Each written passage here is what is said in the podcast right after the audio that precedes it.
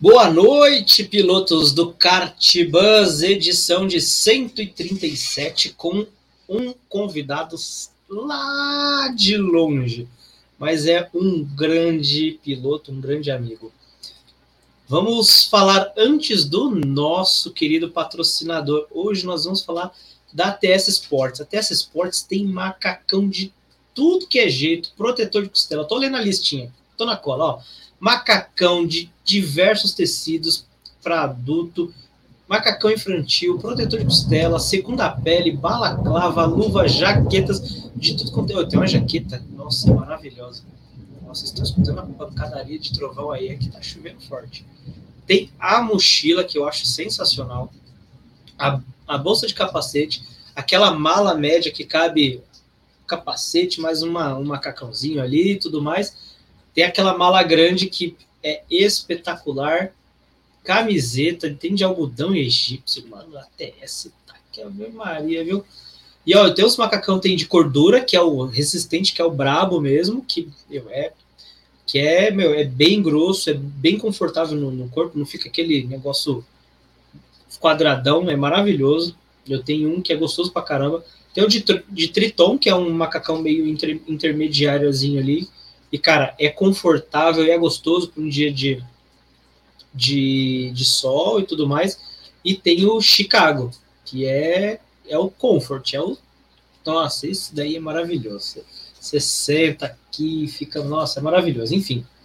Balaclava tem o dry, tem de tudo quanto é jeito. A gente vai mostrar um vídeo aqui, ó, com uma dica do que eu falei para vocês ali da mala. Dá uma olhada na arte aí da, da, da Dona Guria. Oi, amores estaremos mostrando como utilizar a sua mala grande da melhor maneira possível hoje, tá?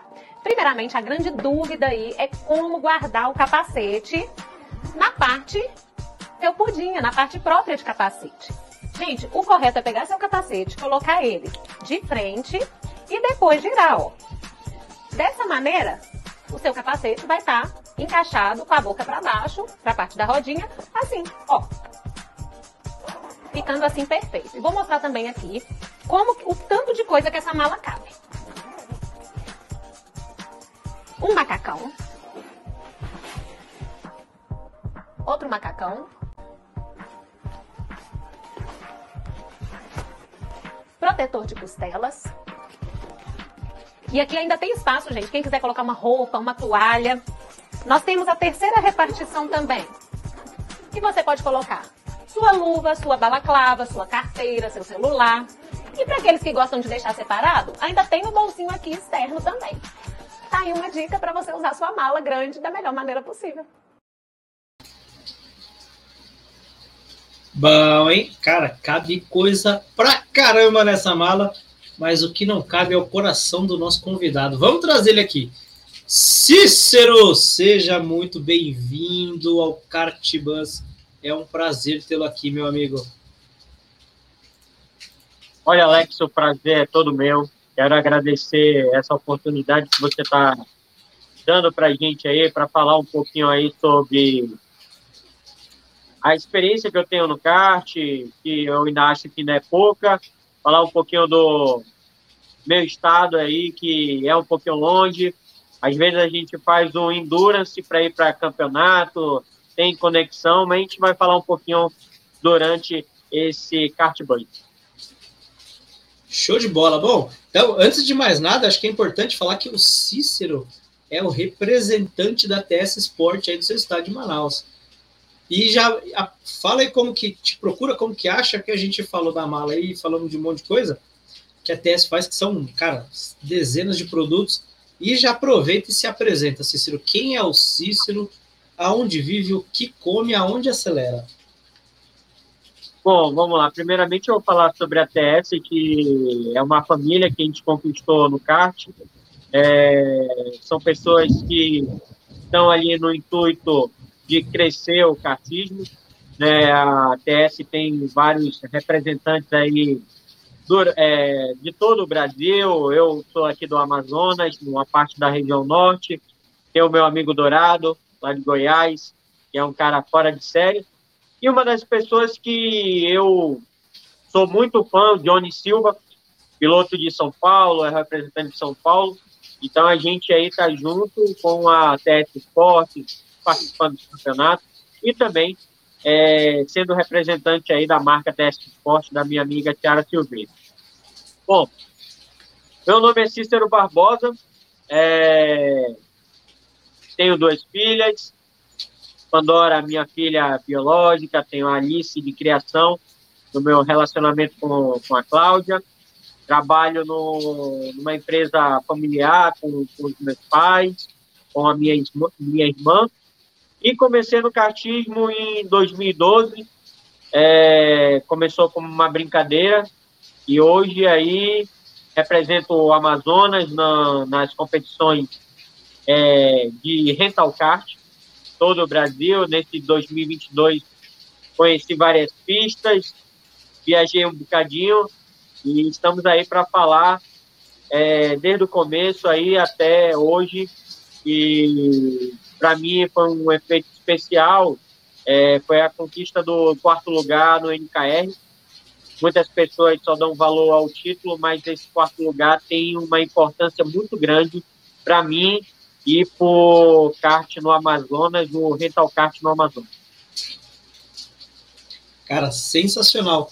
Cara, é, essa questão do, do, do NK, eu tava lá na torcida, lá gritando, né, no, online, né? Claro, tava em casa aqui trabalhando, mas, cara, que coisa, que corridas espetaculares e não foram fáceis, né? Mas vamos falar disso lá pro fundo, vamos começar pelo começo. Cícero, como é que você começou no kart? Porque assim, né?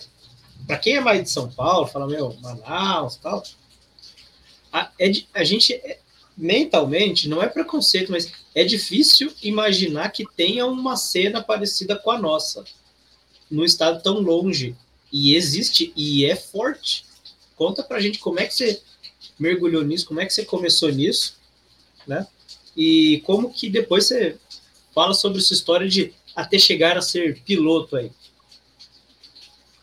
Vamos lá, eu comecei no kart em 2012 nunca passou na minha cabeça pilotar kart, assistir a Fórmula 1, é, mas a gente tem aquele um pouco um fanatismo sobre Ayrton Senna, né? Tem teve vários outros pilotos é, campeão mundial, Emerson Fittipaldi, Nelson Piquet, mas eu não gostava muito de Fórmula 1 não, cara. É, fui convidado por uns amigos a brincar de kart indoor não sabia o que era. É, na época eu era muito mentira garotão, queria saber de carro rebaixado e de som automotivo, para ver são coisas totalmente opostas. E fui convidado, participei da primeira vez, é, andei mediano, terminei de, era de oito pessoas na, na, na primeira vez que eu corri, terminei em terceiro, então brinquei só por brincar e fui para casa. Para mim, aquilo era só uma brincadeira. Só que o cara que me levou é o Elton Bane Suspen, tem, um, tem uma lojinha aqui, aqui em Manaus de amortecedores e de suspensão de carro. Ele sempre foi fanático por automobilismo e para mim sozinho, bora lá, Cícero, bora lá. Só que aí eu comecei a criar o gosto. Parei com o negócio de rebaixar carro, é, vendi todos os equipamentos que eu tinha de som automotivo e comecei a brincar constantemente. É, começou com uma vez na semana, começou depois duas vezes por semana, depois eu estava todo dia no, no, no Cartinó, já era um funcionário do Cartinó, fui criando a amizade do pessoal, já bandeirava na pista, dava instrução, então, foi um negócio muito bom. Só que eu só andava numa maneira de brincadeira. Gostava de desafiar alguns pilotos, tem alguns pilotos que são muito bons aqui no, no Amazonas. Gostava de desafiar por tempo, mas nessa época não entendia, achava que o tempo era o suficiente. E hoje a gente vê que é totalmente diferente. Hoje em dia a gente briga por performance, ser constante na pista, é, não brigar muito na pista, mas, como você falou anteriormente, a gente não pode falar logo lá nos finalmente, a gente vai falar logo desde o começo. Então, até hoje, eu paro para analisar, eu andava totalmente errado no, no Cartidó, achava que era um parquinho de diversão, até aquele famoso bate-bate, não sabia respeitar as regras, então a gente foi amadurecendo, foi pegando experiência com algumas pessoas, só que teve um fato muito complicado nessa época, em 2012. O proprietário do cartidó que tinha aqui no Amazonas acabou tendo um acidente no cartódromo e ele acabou machucando a perna. Machucando a perna foi feio. Ele quebrou a perna, tá? E nisso teve outro piloto que se envolveu nesse mesmo acidente. É, ele quebrou as duas pernas e passou sete minutos morto. Essa é a palavra certa. Por quê? É, ele foi atropelado na pista, sabe aquela imprudência de ficar no meio da pista? Pois é, o cara perdeu o controle, é, essas coisas a gente aprende ao longo do tempo, e o kart perdeu o controle e acabou atropelando esses dois. Então, para não prolongar muito esse, esse assunto, os dois estão bem, tá? Os dois pilotos estão bem. Só que um era o proprietário de um kart indoor que existia aqui na cidade, num shopping daqui da cidade. Então, o shopping, o kart do, dentro do shopping, ele faliu. Por causa desse acidente aí, ele passou quase um ano hospitalizado por causa da perna. Então, o kart indoor que tinha aqui na cidade faliu. Então, eu passei uns sete meses sem andar de kart. Foi aí que eu tive o convite do meu amigo Marcos Breslin, que hoje mora em Natal, Rio Grande do Norte. É, ele me chamou para andar no cartódromo da Vila Olímpica. Só que não era, tá aí, ó, até falando aí conosco aí o Marcos Breslin, é, era para andar de F4, que é o kart preparado. E foi uma experiência diferente para mim, é, falei que eu nunca, o Marcos sabe dessa história, eu falei que eu nunca pisava mais no cartódromo. Né? A primeira vez que eu andei, eu andei na chuva, rodei acho que umas 30 vezes. O cara me passou de tudo que é jeito, por fora, por dentro. Então, é, só que o gosto, a, aquele vício pegou e eu comecei a participar do, do, do, do kart preparado. E foi aí que eu comecei a comprar kart, macacão e fui fui me adequando ao esporte, participando das competições aqui no Amazonas de kart preparado. Caramba, meu, que história complicada, cara. E, assim, ele tá bem hoje, ele trabalha com, com automobilismo? O, os dois pilotos? Sim.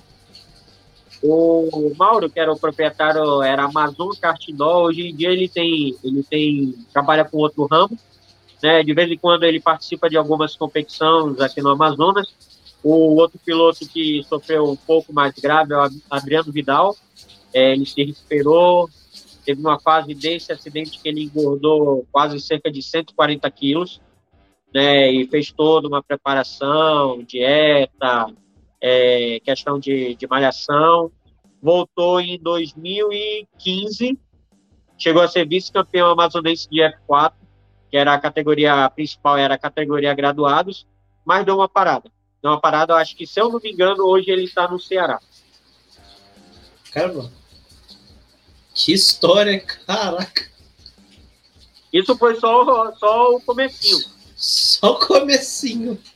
Só o comecinho. Aí, já chegou no ano de, de 2014, eu comecei a participar do campeonato regional que tinha aqui de kart preparado. Só que é, a quantidade de pilotos era um pouco pequena, não existia é, na época a categoria novato, só, só tinha uma categoria principal.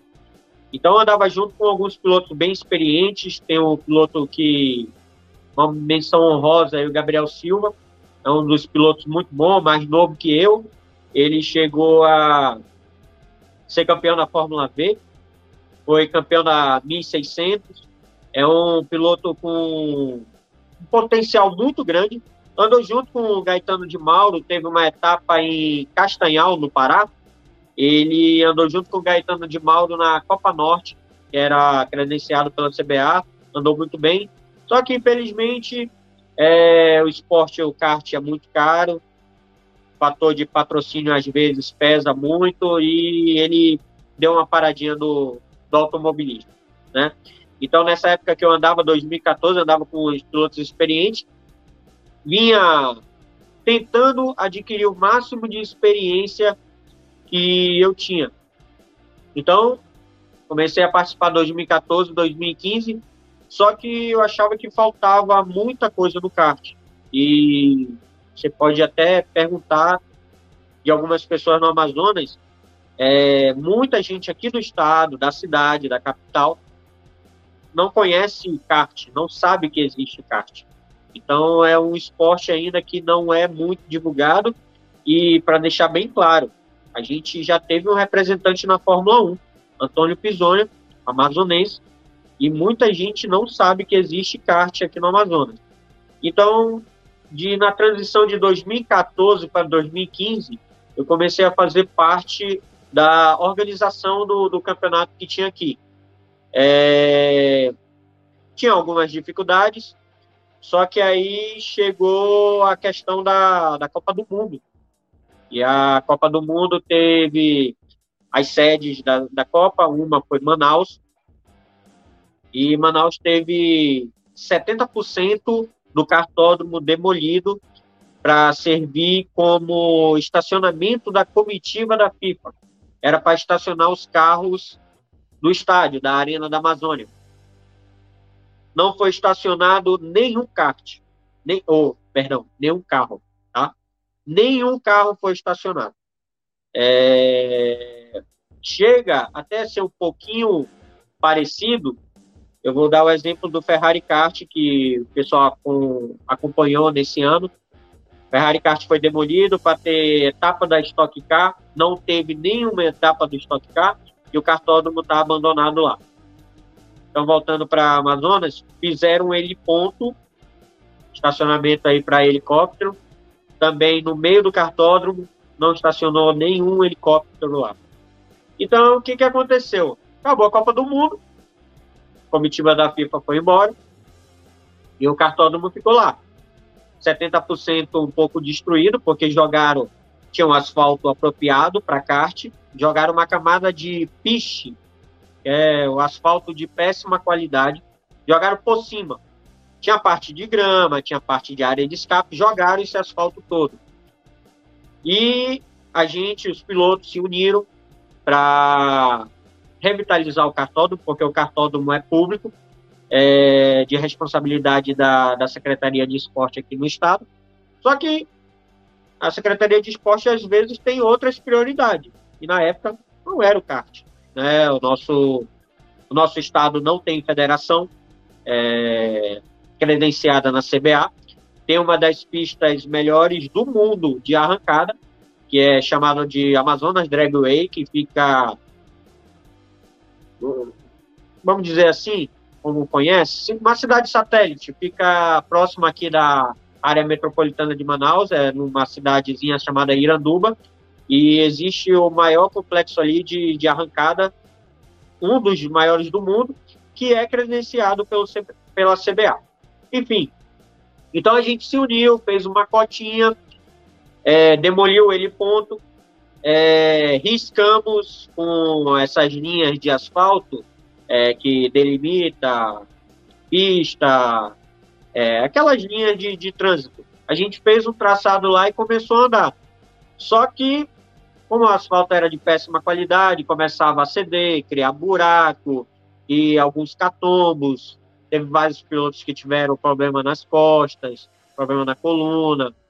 Teve um piloto que eu vou citar um pouco mais lá na frente também, no, no que ele era do F4, do preparado, e hoje em dia está andando de Rental. O Luiz Santana, ele teve um probleminha, se eu não me engano, era na sexta e na sétima vértebra. Ele teve que ser internado por batida de muito catombo na pista.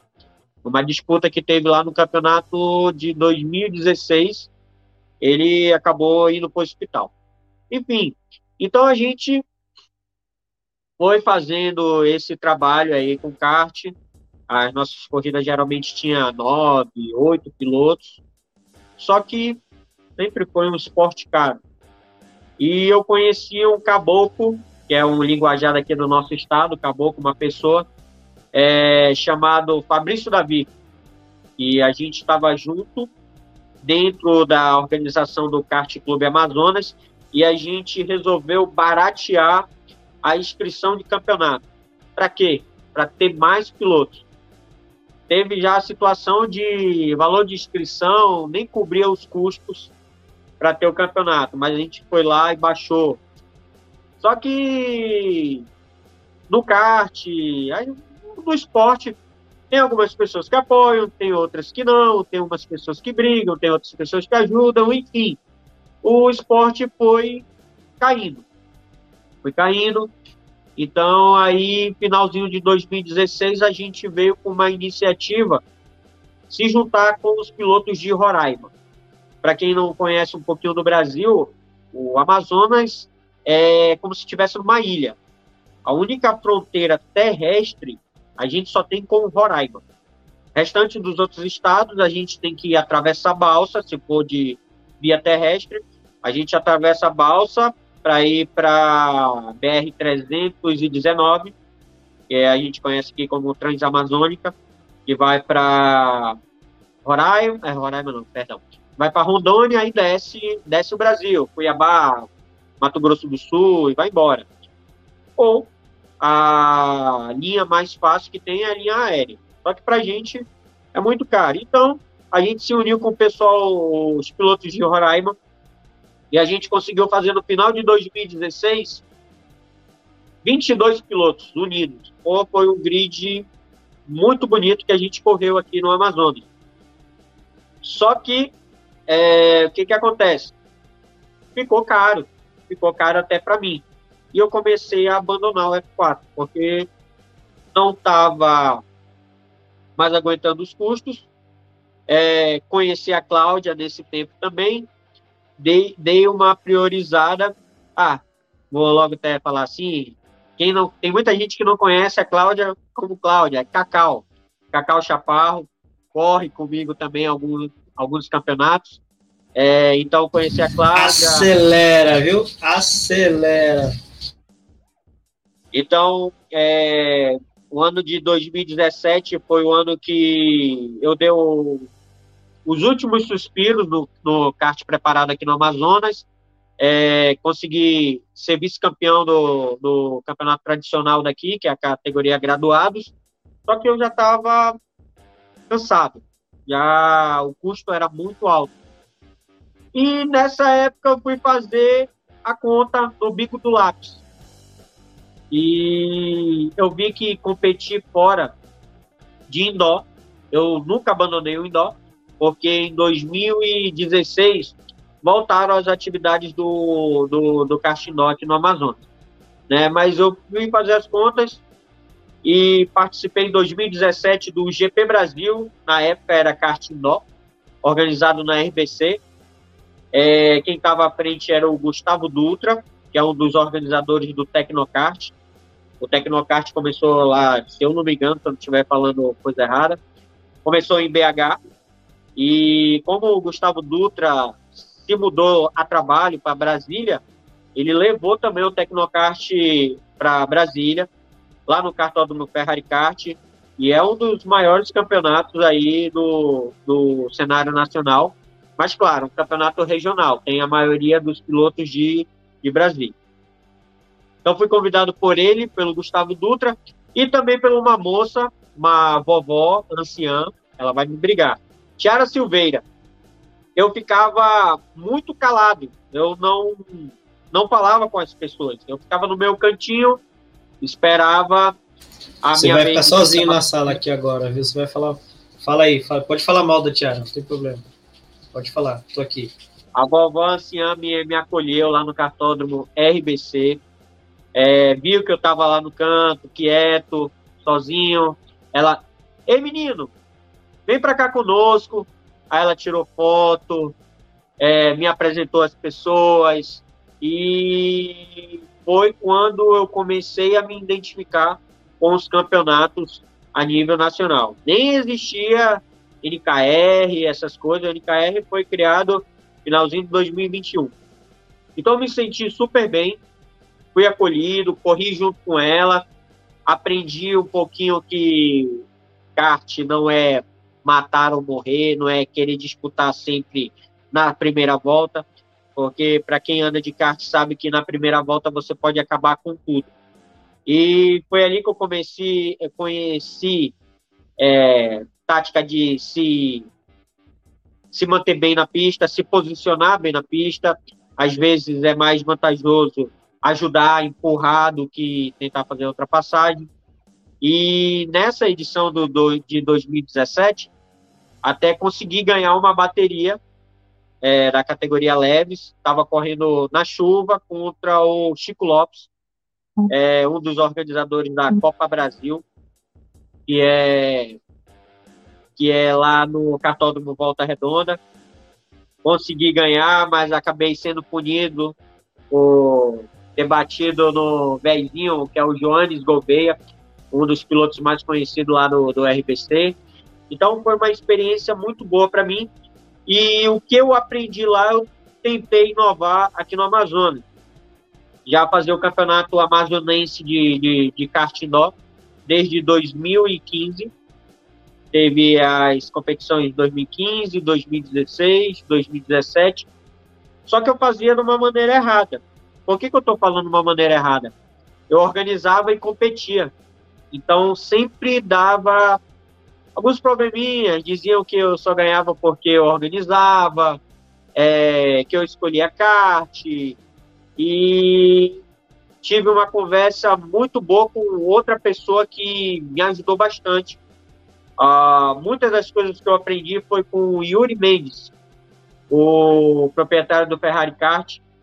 Ele começou a me dar algumas dicas, falou a primeira coisa que, cara, se tu organiza campeonato, tu não pode participar para tu ter a tua lisura, para ver como é organizado, que tu não se mete na, nas decisões. Então, cara, essas pessoas que eu fui conhecendo através do, do Rental Kart, me ensinaram muito no kart e me ensinaram também muito para a vida. É, eu sempre falo que quem conheceu o Cícero em 2012, 2013, cara, chega, chegava até às vezes o cara, pô, o cara é muito chato, o cara às vezes quer arrumar briga e sabe, a gente vai vai criando idade, vai amadurecendo. Pandora, minha filha, me ensinou muita coisa. Antes a gente queria agir como vivesse sozinho e as coisas vão mudando, vão se modernizando. E a gente começou a trazer as coisas de fora. Nessa época eu já tinha um pouquinho de experiência de Belo Horizonte, que era o cartódromo RBC, e de Brasília, lá do Ferrari Kart. E eu comecei a trazer para cá para Amazonas para a gente começar os campeonatos e ter uma, uma delegação do Amazonas, vamos falar assim, uma delegação do Amazonas assim maior. A gente começou o Rental Kart com seis pessoas. Seis pessoas, então hoje o Campeonato Amazonense já tem a participação de mais 60, 70 pessoas. Então já é um número muito bom. Não acreditava né, nessa quantidade. E também o Amazonas já tem pilotos aí que participam aí do cenário nacional. Já teve esse ano 2022 Cartódromo RBC, o GP Brasil, que agora é outro nome, GP Brasil de Superkart Indoor. Teve 20 pilotos do Amazonas participando dessa competição. Caraca. Cara, eu, um monte de coisa que me chamou a atenção, né? Primeiro que, assim, uma, um, um cenário estável, teoricamente estável, teve um acidente que veio a quase matar o cenário. Se é que não matou por muito tempo, né? E depois vocês voltaram em um lugar que a política, infelizmente, destrói, né? Assim como já fez com outros, como você falou que É um negócio extremamente bizarro. Cara, eu não sei a paixão que a galera tem, os políticos têm por destruir cartódromo, saca? É um negócio meio bizarro, assim, e, tipo, é uma comunidade que tem pouco lugar para pra praticar o esporte e parece que é meio. Vou, cara, eu vou começar a falar que é perseguida, porque pô, a gente tem cartódromo, autódromo e a galera quer. A gente sabe que é um grande espaço, mas eu não vejo quadra de futebol sendo destruída. Um monte de, de lugar abandonado sendo reapropriado, destruído para. É, é, muito bizarro, mas enfim. É... E aí, caramba, vocês criaram assim um, um cenário de 20 pilotos. É, é, é, claro que putz, a, a, visão que eu tenho, eu moro em São Paulo e tal, é muito maior, mas eu acho que para vocês moverem essas pessoas, a logística de sair daqui, vai para esse estado, vai para outro lugar, como você falou, foi é uma ilha, né? Eu tenho um rapaz que trabalha aqui comigo, inclusive um abraço, Caio. Mora em Manaus, cara. Ele vem uma vez por ano, porque é baita de um trampo, viu? Né? Porque, cara, é trabalhoso pra caramba. Pega a balsa, passa... a balsa demora quanto tempo? Olha, a balsa, dois a três dias. Dois a três dias. Três. Vamos falar, dois dias. Cara, a balsa demora dois dias para chegar do outro lado. Para você que vai para pra, pra praia aqui, o seu paulista reclamão, você demora 20 minutos e reclama, é dois dias de balsa. Então, cara, e, e na angústia, piloto angustiado ali quer colocar o capacete e sair andando na água. Então, cara, é um baita esforço e uma baita, assim, é, conquista. Tenho certeza que, que não era o cenário ideal que vocês queriam, né? Tipo, pô, só 20 pilotos. Eu acredito que seja, seja. Eu não sei se era pouco ou muito, ou bastante. Eu acredito que era até bastante para o cenário que vocês tinham, né?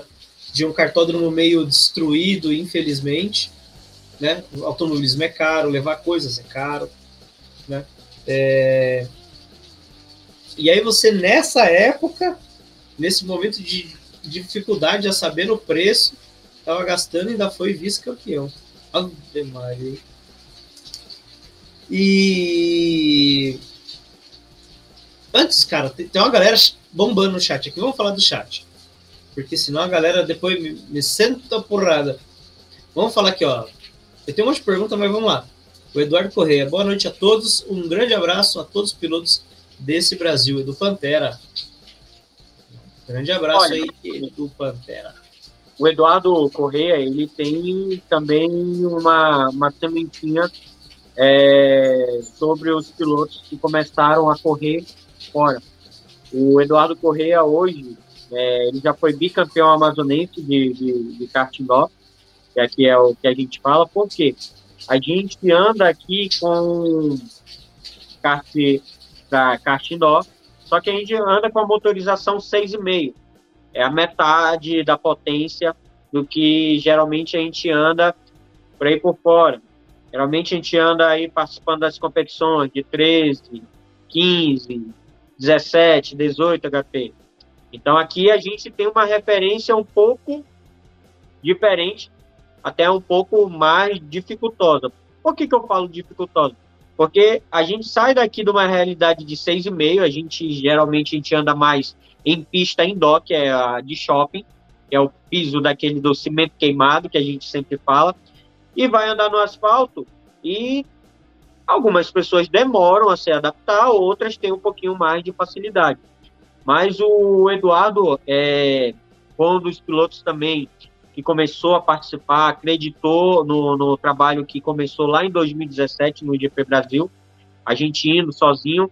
Eu acho que eu participei, cheguei a participar de uns cinco campeonatos, primeiramente sozinho. É, sempre ia sozinho com, com a delegação do Amazonas. Teve um campeonato que foi chamado Kart Challenge, realizado em Betim, era organizado pela Tiara. E, e que eu vou falar, eu não estou criticando, não. Eu achei engraçado na hora.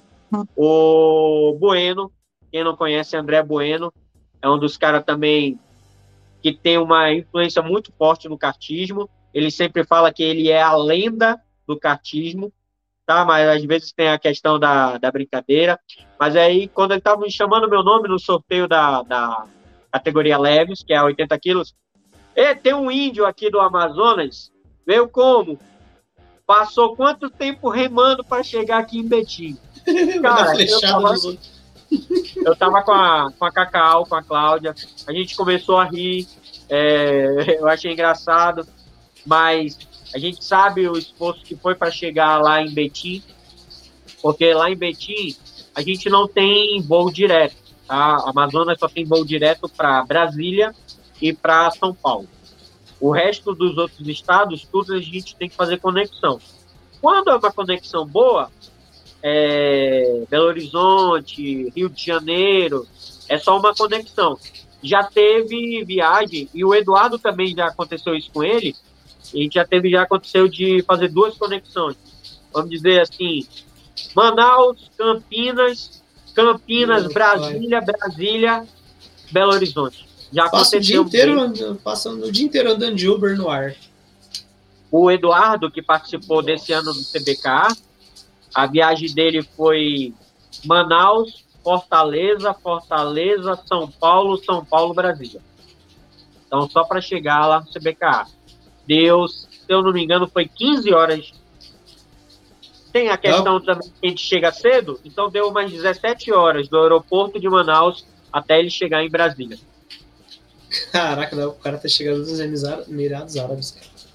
Então, como eu estava falando, é, então passei umas cinco competições do, do cenário nacional de rental kart indo sozinho. E quando eu voltava com as mãos abanando, que era essa expressão que falava, porra, tu vai correr lá, Pode, eu chamei até um palavrão, né? tu vai correr lá e tu não traz nada. Pode falar, pode falar porra aqui sim, viu? Tá liberado. Tu não traz um troféu, tu é muito ruim, e quando eu recebi essas críticas, eu não aceitava de uma maneira legal. Eu sempre queria rebater. Então eu falava, vai lá então, então vai lá, bonzão. Só que foi passando, é... foi passando o tempo, foi é, criando experiência, adquirindo experiência. Cláudia também, a Cacau me apoiou muito, ela começou a participar comigo, ia junto nas viagens, às vezes corria, às vezes não. Ela ainda tem um pouco de receio de correr. Aqui em Manaus, ela é um leão correndo. Às vezes, quando é para correr fora, ela sente algum nervosismo, é, fica com medo, então, mas também é, não é porque é minha esposa, mas anda bem, já foi campeã amazonense também, ano passado, deixou alguns de marmanjo para trás, e também ela gosta também da, da velocidade. Então, começou com a Cláudia, aí começou a aparecer um piloto, e foi quando apareceu o, o piloto lá do F4, que eu falei, é, falei que ele acabou machucando a coluna, o Luiz Santana começou também a criar gosto a participar das competições. Existia aquele preconceito. Quem anda de F4 nem passa perto de indoor, porque eu também tive isso, falava que a gente ia desaprender a andar de kart. E não é de hoje. Eu observo isso há uns tempos atrás. A gente pode citar várias pessoas aí que são indozeiro, indozeiro, e andam muito. Johnny Silva, bicampeão de kart pela CBA F4. André Martinho anda muito. Para mim, para mim é um dos melhores pilotos. Tá ali, para mim, o top 1 de pilotos do Rental Kart. Tem outros aí, mas para mim o André Martinho tá lá na frente. É, Rodrigo Vieira fez um excelente brasileiro esse ano. É, a gente não pode querer cobrar logo a título do cara. O Rodrigo Vieira é, é uma das referências no, no cenário nacional. Tem a Academia do kart, é um, é um cara muito é, organizado, é um cara preparado, focado. Não é à toa que nesse ano ele foi pole no Endurance que teve no Mundial lá em Portugal. Então, cara, isso é resultado de treino, comprometimento, se organizar. Então, tudo isso aí é, são pessoas que vêm do rental, que andam muito bem e que eu falo com toda a propriedade. Tem muito piloto do indoor aí que se entrar no, participar de campeonatos de kart preparado, vai dar trabalho e vai também brigar por título. Mas eu não tenho a menor dúvida, a menor dúvida. Ó, e tem o, o Eduardo Correia falando aqui, ó, do seu quarto lugar lá no NKR desse ano. E ele pergunta aí, ó, qual é a meta para o ano que vem? Bom, ele falou um pouquinho aí sobre o NKR, né? O NKR foi um, uma das surpresas. Eu vou lhe ser bem sincero, eu pensava que não ia dar certo. E deu, cara. Deu certo. É, as pessoas se comprometeram.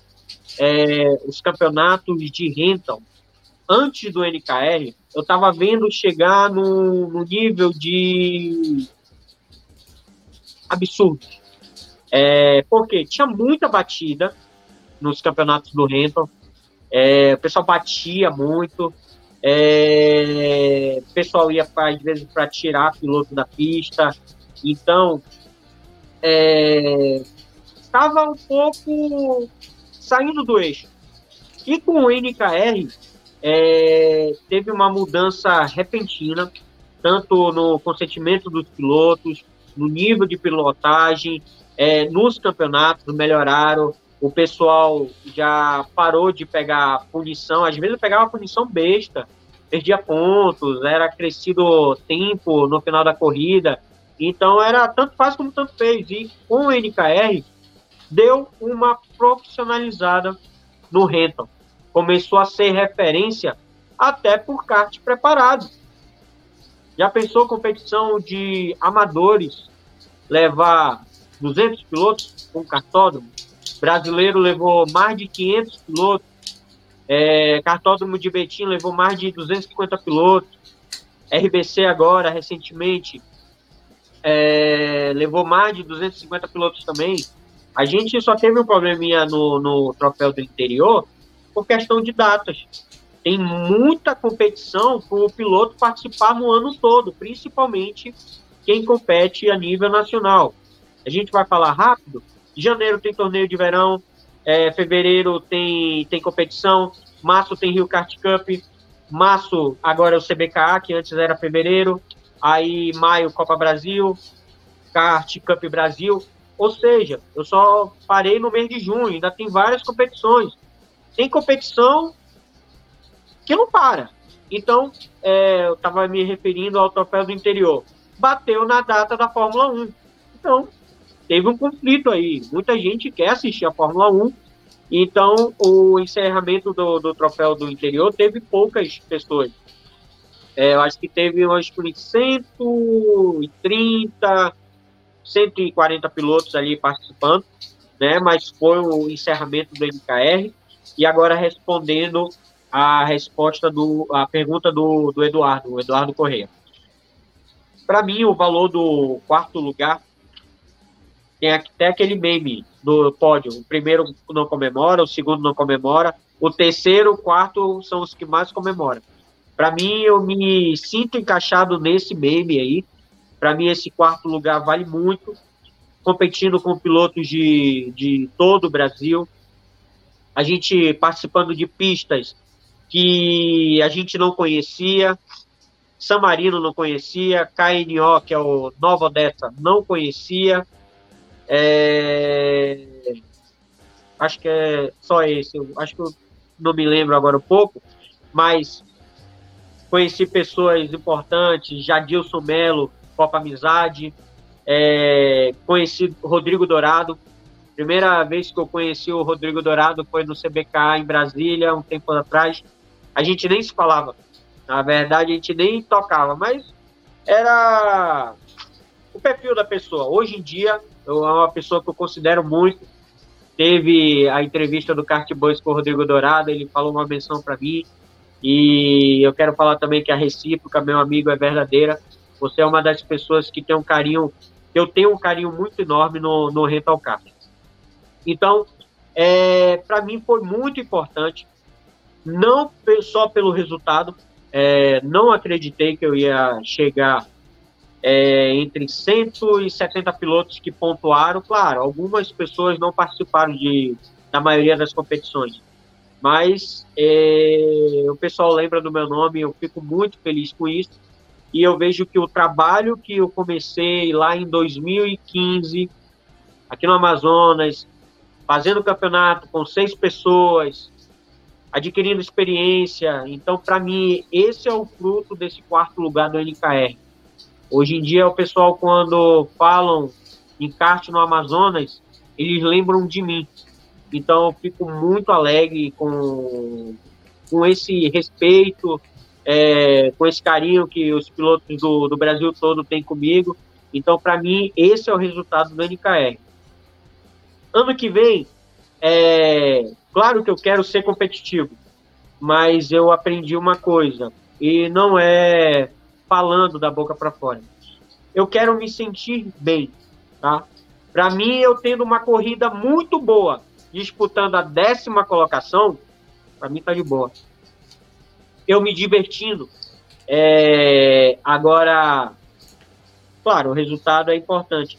Mas às vezes, tu ganha uma corrida e tu não tem o respeito das pessoas, tu não tem o carinho das pessoas, tu não é reconhecido. Então, às vezes, para mim, isso não vale. Claro, dentro da pista, eu dou o meu melhor, é, hoje em dia tenho uma experiência um pouco melhor. Aprendi um pouco com algumas pessoas aí que orientaram a gente. É, então, hoje em dia, eu prefiro fazer mais amigos na pista e do que até mesmo ver o resultado. Exemplo disso foi o troféu do interior. Eu andando junto com Leandro Reis, que é o piloto que terminou na terceira colocação do NKR, um piloto que é, não treina bastante, ele focou só em participar dos nacionais, e tá aí, ó, um resultado também surpreendente, muitos pilotos falaram que ele é uma das revelações do, do cenário nacional, então, andando junto, a gente se ajudando na pista, é, fiz parceria com o André Magno de São Paulo também, a gente andou junto algumas competições, ando bastante junto com o Rodrigo Dourado, então, são essas coisas. Para mim, o respeito é muito melhor do que um troféu ou uma medalha no pódio. É, isso aí. Às vezes, cara, é uma realização nossa. Né? Às vezes não é resultado de pista. Né? Às vezes você chega lá e, tipo, meu, a minha meta não tem nada a ver com, com pista, com resultado de pódio, medalha, troféu. Às vezes é, é de você com você. Ó, quero entrar na pista. Né? A gente teve recentemente as 500 milhas é, aqui em São Paulo, no cartão da Grande Viana, e eu tinha uma meta, sim, colocar o kart no placar em 12 horas. É, mas eu tinha a realização pessoal de fazer todas as pernas no meu limite, concentrado, focado, sabendo o que estava fazendo, preenchendo todos os cheques ali que, que é determinado meu, olhar para o box, não atrapalhar ninguém, não empurrar ninguém para fora, não ser desleal, cumprimentar os amigos, olhar para trás, ver quem está ao seu redor. Cara, cheguei em casa numa baita alegria que eu consegui cumprir isso. E para mim isso é uma baita de uma conquista. Eu acho que eu sei perfeitamente o que você está está falando, porque às vezes o resultado não é aquilo que vai jogar a gente, vai mudar a gente de nível tanto de pilotagem como de ser humano. Então, isso é bem legal. Bem legal. Ó, oh, tem, um, tem mais um povo aqui. É. Manda, vai falando, manda, vai mandando bala, eu vou colocando. Nesse assunto que você falou, você falou aí sobre as 500 milhas, que é um dos maiores campeonatos de endurance, mas eu tenho uma 500 milhas que é especial para mim e foi a última que a gente andou junto. É, tem um troféu ali do seu lado, vi logo no começo. É, foi feita uma parceria, é, como eu falei logo no começo, a TS Esportes, além de ser uma empresa de investimento de kart, mas é uma família, é uma equipe, e eu me senti muito honrado de, de andar, estar tá, junto com as pessoas, juntamente com os carteiros, RK Goiano, é, né, o nosso amigo lá do Mato Grosso do Sul, é, agora eu vi a Karina, É, eu aprendi muito com ela lá em Betim. É, eu passei, eu acho que das 12 horas que teve o Endurance, acho que eu passei 13 horas ao lado dela, aprendendo como é que pega tempo, o que, que tem que se fazer no Endurance. Então, para mim, isso foi uma realização. Teve o resultado, a gente subiu no pódio, a gente tinha expectativa maiores, até aconteceu alguns probleminhas, isso é coisa de corrida, mas para mim é, foi mais gratificante estar junto com esse pessoal, aprendendo. É, comecei a falar mais com você e conhecia. Oh. E conheci quando você tinha o cabelo comprido. Só que não falava com você. É, teve essa oportunidade, você é uma das pessoas aí que me tratou super bem, então você tem o meu respeito enorme aí, faz um trabalho que é muito difícil no cenário nacional. Então, são essas oportunidades que a gente vai adquirindo, que é isso que a gente tem que reconhecer, agradecer. E, como eu falei agora há pouco, para mim isso é mais valoroso do que um troféu, um pódio, uma medalha. Olha o que a Ká falou aqui, ó. Cara, e essa prova foi dureza, dureza pra gente. Eu não conhecia nada do cartódromo, eu acho que você já conhecia alguma coisa, mas. Já, já conhecia. Para nós foi terrível. Terrível. Não conhecia nada, não sabia para onde virava. Bosquiroli, um grande abraço. Bosquiroli fez a minha primeira volta guiada comigo. Putz, animal. A pista lá é de Betinha é sensacional. Puta pista gostosa, tem curva. Cara, como que é o nome daquela curva? Tem um nome apenas que você faz quase pé embaixo, que você vira para a direita e sobe na zebra do lado esquerdo. Cara, é a Rodomec. Rodomec. Nossa, que delícia de fazer essa curva. Aí depois você chega nas gêmeas, é. Meu é pai. lá mesmo, Rodomec pega as gêmeas. Cara, faz pé embaixo, o negócio que é meio. Parece que não tem espaço, você faz pé embaixo e fala, rapaz. Mas, cara, é... essas 500 milhas foram muito legais. Assim, por diversos aspectos. Putz, a gente se conheceu e foi, foi engraçado que a gente começou a conversar e, tipo, vamos fazer isso. Beleza, vamos. Daqui a pouco você pegou, cara, o. Eu não lembro se foi o Edu ou o Johnny. Você empurrava os meninos que a gente olhava e falava: Meu, o que, que aconteceu com você? Incorporou alguém, né? Cara, tava numa velocidade. Aí voltou sem voz. Acho que você ficou gritando, né? Sim. É, do cara, foi,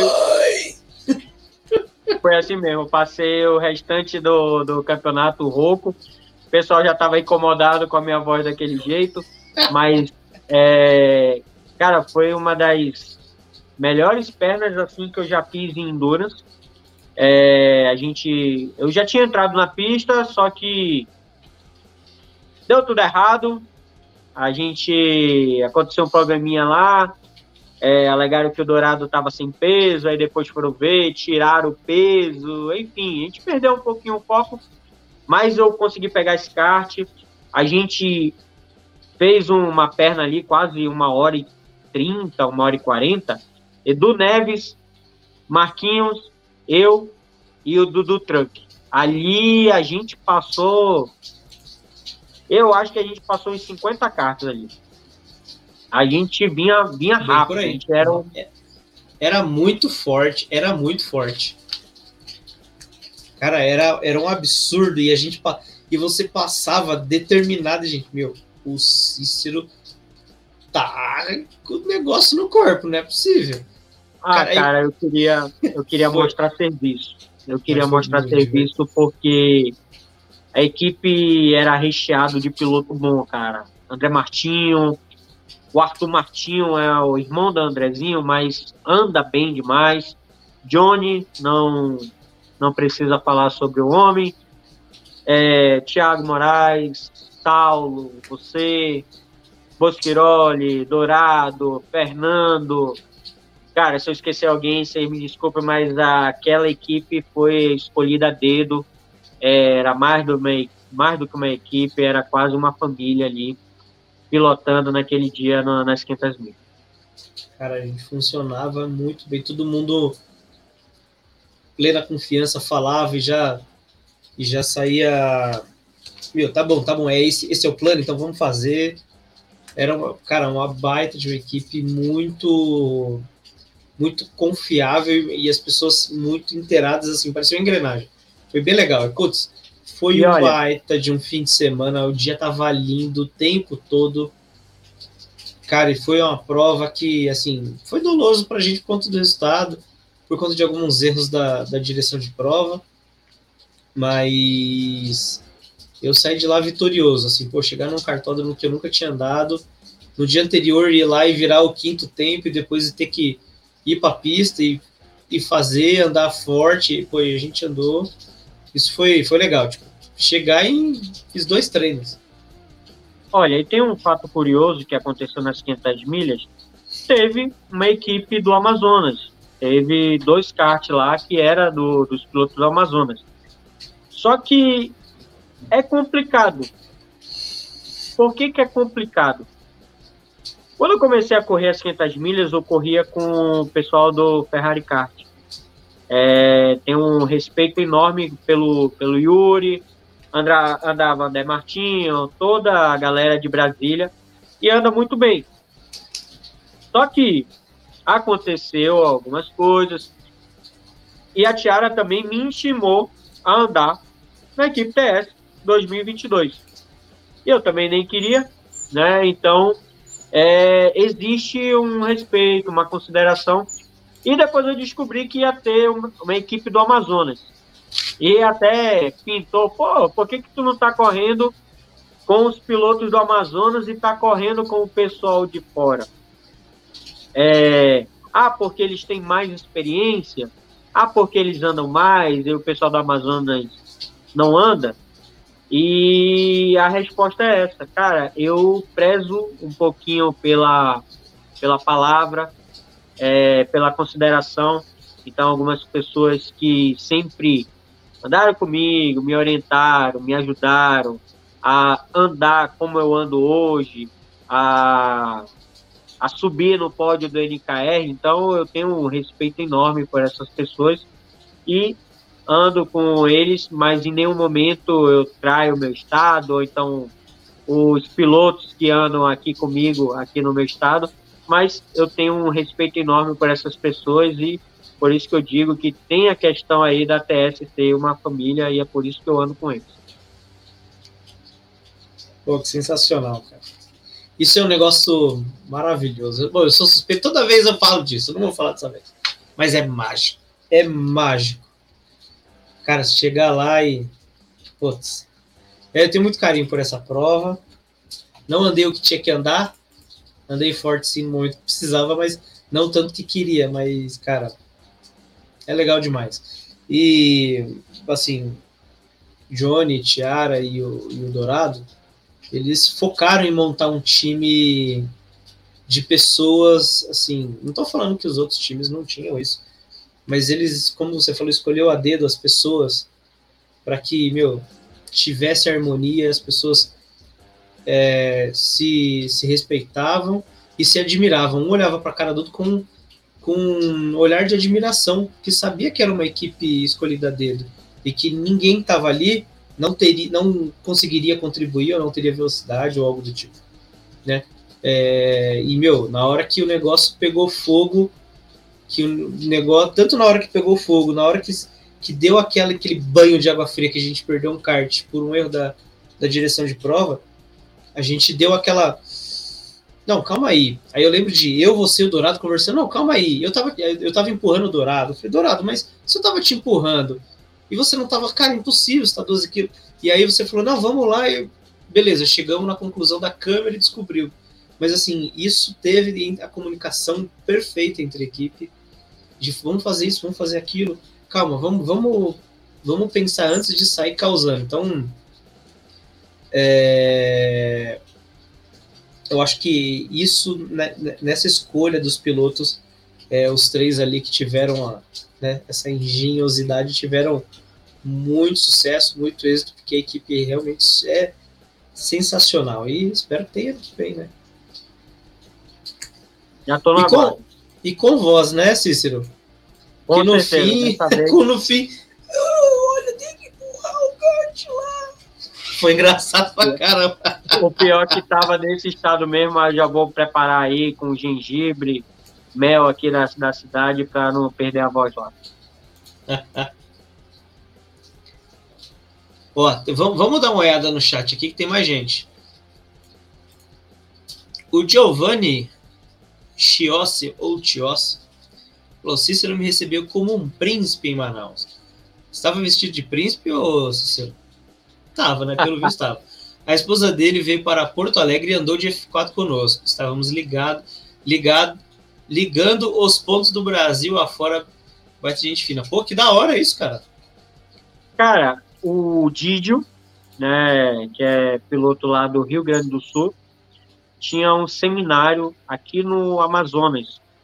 Ele trabalha aí no ramo de odontologia, mais precisamente com fotos, né? E ele falou: Ah, cara, tô indo aí em Manaus, não te conheço, mas eu quero andar de kart. Na época, sabe aqueles meninos que foram contaminados pelo vício do kart e queriam andar em qualquer momento? Já foi um menino desse. Foi desse jeito. E ele chegou em Manaus à tarde. Eu lembro que era uma, acho que era uma segunda-feira. Ele chegou à tarde. Eu já combinando com ele, falando as ruas, se ele fosse pegar Uber para não pegar trânsito e bora andar de kart. Ele foi pro hotel dele e a gente se encontrou na arena às 6 horas da, da, da noite, às 6 horas da tarde, 18 horas, e a gente foi andar de kart. A gente andou duas vezes lá na arena. Aí eu olhei assim para ele, cara, tem outra pista aqui no Amazonas, e é diferente, lá é asfalto. Você quer andar também? Ele quero. Então foi embora de novo. A gente foi andar. É, a gente saiu de lá da, de andar de kart 10 horas da noite. Foi lanchar e nisso eu não sabia que ele ia retornar na madrugada, porque a maioria dos voos aqui, aqui em Manaus é a maioria é de madrugada. Muito difícil, é poucos voos de dia, a maioria é de madrugada. Então ele falou: Ah, meu voo é daqui a pouco. Ah, então beleza, nem dorme. A gente foi lanchar, apresentei algumas coisas da cidade e ele voltou para casa dele. Eu, pô, bacana. É, já fui recebido uma vez assim, é, me trataram super bem. Nada mais justo e que fazer por alguma pessoa, principalmente envolvida no kart. Tá. Passou-se uns dias, teve a questão da pandemia. Eu ia participar da Copa Kamikaze, que é um dos eventos. Não, desculpa. Era um evento organizado pela Kamikaze, só que ia ser um evento de rua. Só que acabou sendo cancelado devido à pandemia. E as passagens Continuou lá, eu não cancelei e ficou como crédito. Aí tá. Isso teve um kart cup, eu usei esse crédito, foi para Minas, voltei. Beleza. Aí mandaram o um e-mail para mim, tava no meu nome. É um fato curioso. Tava no meu nome dizendo que a passagem tava para você aí, Manaus, Porto Alegre, Porto Alegre, Manaus. Pô, bacana. Cliquei na hora, e ativei lá para ter a passagem. Aí eu lembrei do Didio, Giovanni, e a gente combinou de andar de kart. Só que quando eu fui ver a passagem, a passagem estava no nome da Cláudia. Estava no meu e-mail, mas era da Cláudia. O que, que aconteceu? Meu amigo, você não vai perder essa oportunidade, não. Ela embarcou sozinha para Porto Alegre. E para Porto Alegre, é, já estávamos conversando com o Didio receber ela lá. E foi daí da vez que conheci o, o tal senhor Edson Gravina. Por que, que eu estou falando o tal senhor Edson Gravina? Teve uns campeonatos atrás, eu vou falar desse jeito, eu tinha vontade de matar o Gravina. Por quê?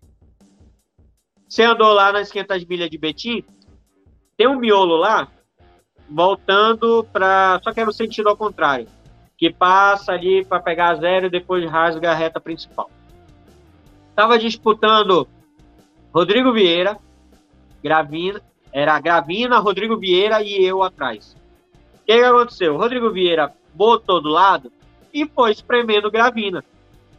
E o Gravina tinha que frear, ou então ele ia pro mato. Ele não quis frear, beleza. Eu vim junto, engatei como se fosse uma mochila no Rodrigo Vieira e vim junto dele. Nessa, o Gravina quis voltar para a pista e eu já estava lá. Deixei o volante reto, o Gravina bateu e voltou para a grama. Lá embaixo tem uma curva que volta. O Rodrigo Vieira escapou. O Gravina veio reto em cima de mim e deu no meio. Foi nessa parte aí que eu queria matar ele. Mas tudo bem. Vamos aceitar? Nisso chamaram todas as mulheres participantes do Kart Cup, do Kart Cup para tirar uma foto lá no pódio. Beleza.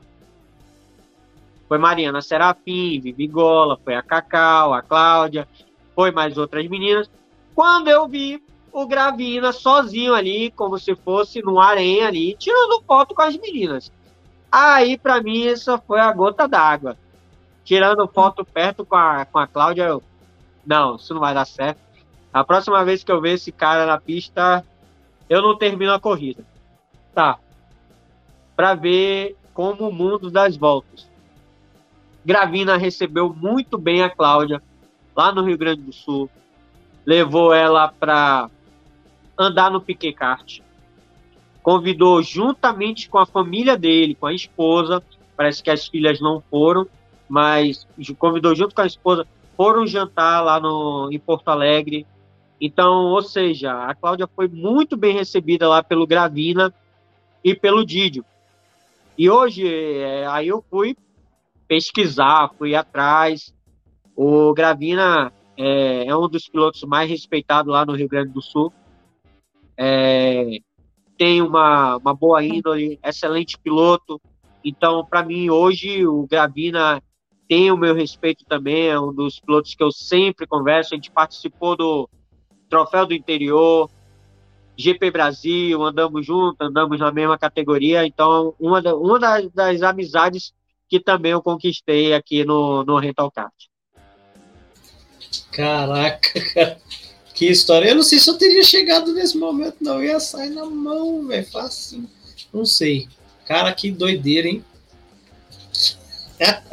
o, o Didio começou tendo aulas com Gravina.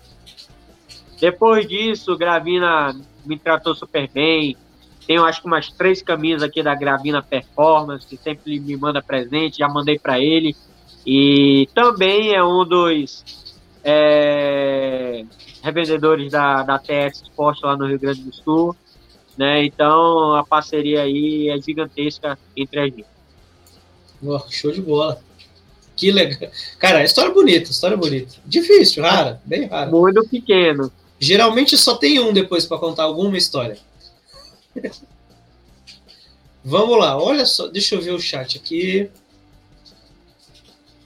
Mamãe, maninha tá falando aqui, ó bora se inscrever. Pessoal, acabei de olhar aqui, tá 999 inscritos. Quem vai ser o milésimo, hein? Eu vou sortear um abraço, viu? Se inscreve aí, pessoal, dá uma moral pra gente. A gente tá crescendo bastante.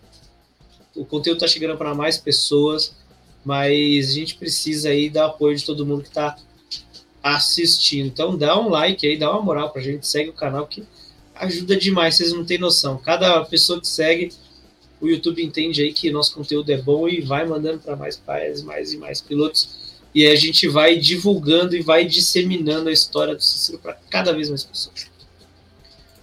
Vamos lá. O Arrabi, Maurício Arrabi, mora a 30 minutos da praia e nunca foi. Imagina dois dias. Acho que ele tá falando da balsa. É, o Arrabi. A gente já pegou balsa junto, viu, Arrabi? Eu lembro. Foi terrível. Só piada ruim no carro. É, vamos ver quem está mais aqui. A Karina Ueno mandou um abraço. O Caio Pimenta é um cara, é o rapaz que trabalha comigo. Eu acabei de falar assim: assiste aí, então Menino bom pra você aprender a andar de cartão. Um abraço aí. Caio Tuvo de Manaus. Nosso índio também. Quem mais? Ó, tem o Valdir Barreto falou aqui, ó. Piloto, não esquenta com as críticas em relação ao seu estado de origem. Sou da Bahia, corrupto São Paulo. Jamais vou representar meu estado de nascimento. É, é um pouco complicado, um pouco diferente a visão do, do, do Valdir, né? Mas legal a visão dele, bem legal. O que mais? Eduardo Correia. Ó, oh, Tiara, estou esperando o seu convite para correr na equipe TS, a melhor equipe do Brasil. É, é já está cavando a vaga. Eu concordo. Fica aí a dica, viu, Tiara? Fica a dica aí, viu? Olha quem apareceu aqui. Muito top andar no Velo Park. Sabia que é o meu sonho andar lá também? Nunca andei. Morro de vontade, cara, lá no Paladino. Cara, vejo galera andando e piro, piro, piro, piro. E ela fala aqui, ó, que o Gigi recepcionou muito bem. Painho, que fez aniversário ontem. Feliz aniversário, pai. Já te dei seu abraço, mas feliz aniversário ao vivo. O Marcos Cícero, uma corrida que você se arrependeu? Acho que ele tá falando dessa corrida com, com o rapaz que você deu no meio aí. É. Não, cara, uma corrida que eu me arrependi. Não, não tenho é, vamos lá, tem, tem sim uma, uma de kart preparada aqui no Amazonas. É, essa corrida aí acabou rompendo aí uma amizade que tinha. É, deu bandeira vermelha nessa corrida, quatro pilotos foram com bandeira preta, inclusive eu. É, se for para me arrepender, me arrependo dessa corrida aí, que acabou até diminuindo a quantidade de pilotos aqui no, no Amazonas, que todo mundo ficou chateado. E ficou feio, cara, porque estava tendo uma transmissão e ficou feio. Era poucos pilotos. É, eu tenho até uma, uma coisa que eu sempre falo hoje em dia comigo. Você falou ainda agora de comparação. Se for comparar o kart no Amazonas com São Paulo, o kart no Amazonas, ó, pequeno. Você pensa pequeno? É pequeno. E às vezes ainda dentro desse pequeno ainda tem as brigas. Então isso faz o quê? Só diminuir o esporte, faz com que não tenha um campeonato bem competitivo, não tenha visibilidade ao esporte, não tenha o reconhecimento.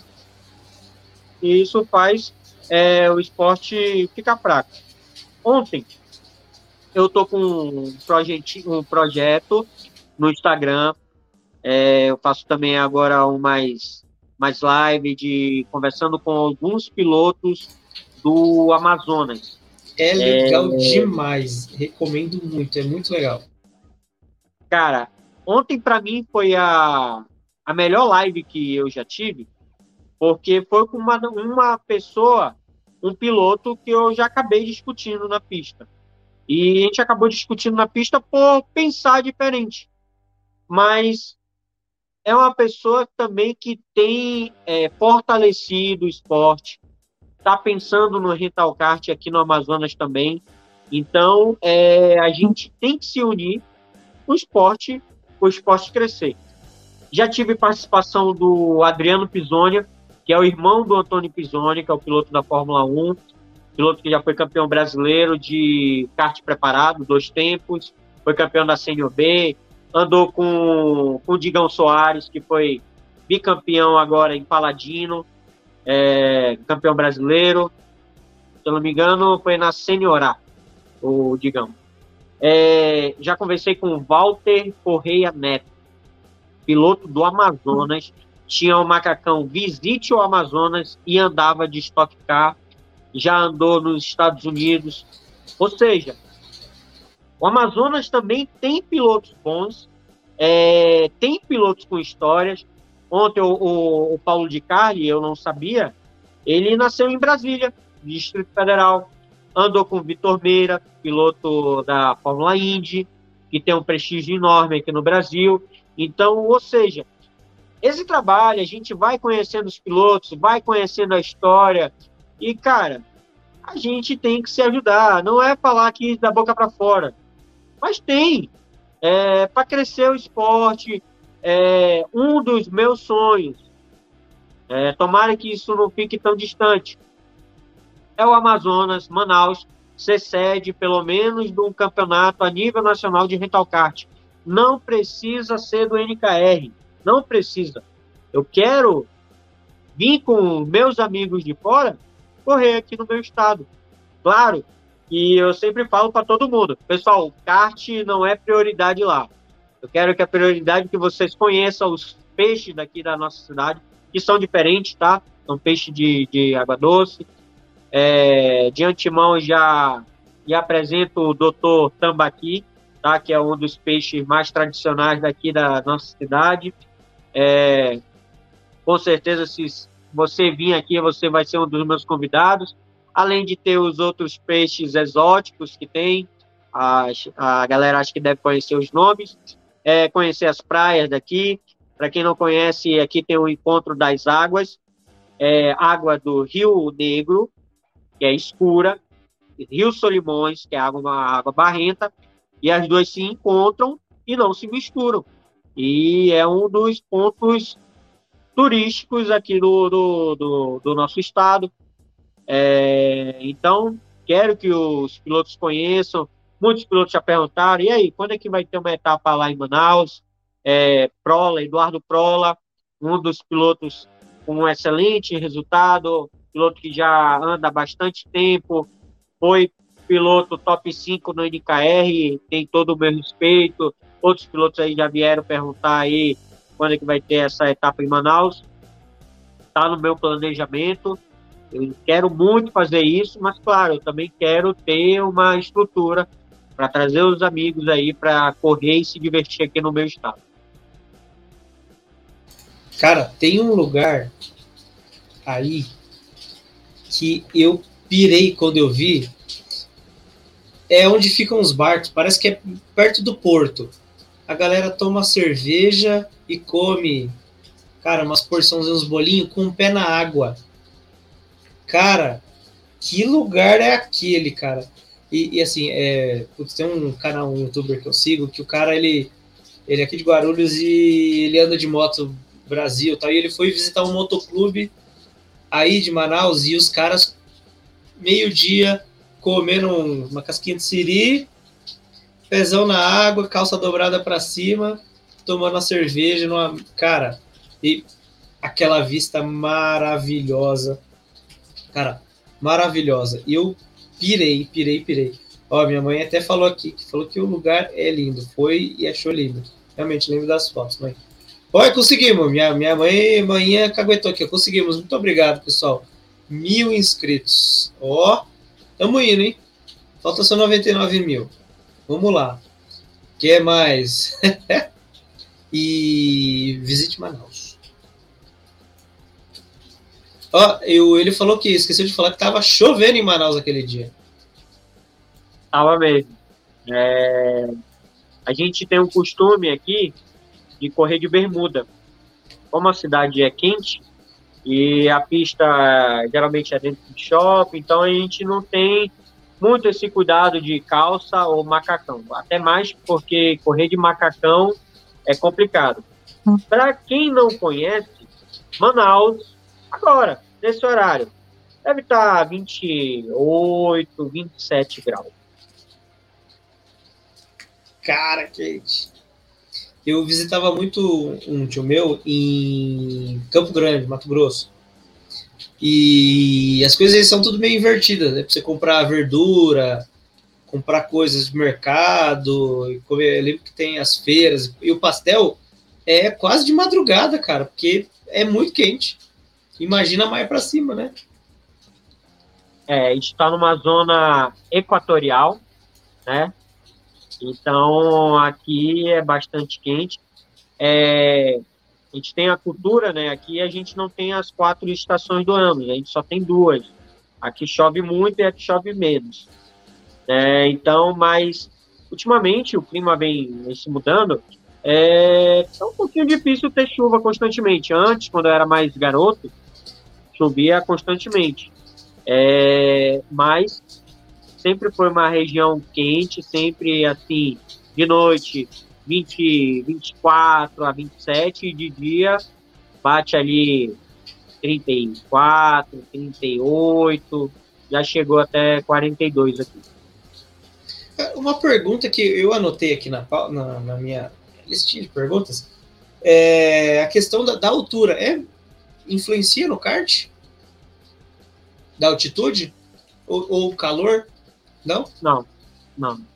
Aqui não, porque a gente não está numa altura ainda muito elevada.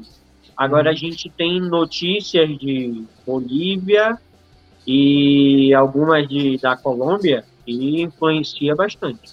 Influencia bastante mesmo. Uhum. Até principalmente, às vezes, algumas coisas de, de falta de ar. Acontece muito. Sério? É que, para quem não é acostumado, vamos dizer assim, andar de dois tempos, é, quando a gente andava aqui, logo no começo dava falta de ar. E lá Aí é um pouquinho mais complicado. É, então eu fiquei na, eu fiquei na dúvida. Falei, será que, que. Mas enfim, né? É, por conta desse, desse ajuste e tal. Caramba, que loucura. Que loucura. O, o brasileiro falou que seria animal, seria sensacional ter uma, uma etapa aí. É esse lugar, ou brasileiro? Ah, como que é? Amazon Fish Resort esse lugar que o pessoal coloca os pés na água?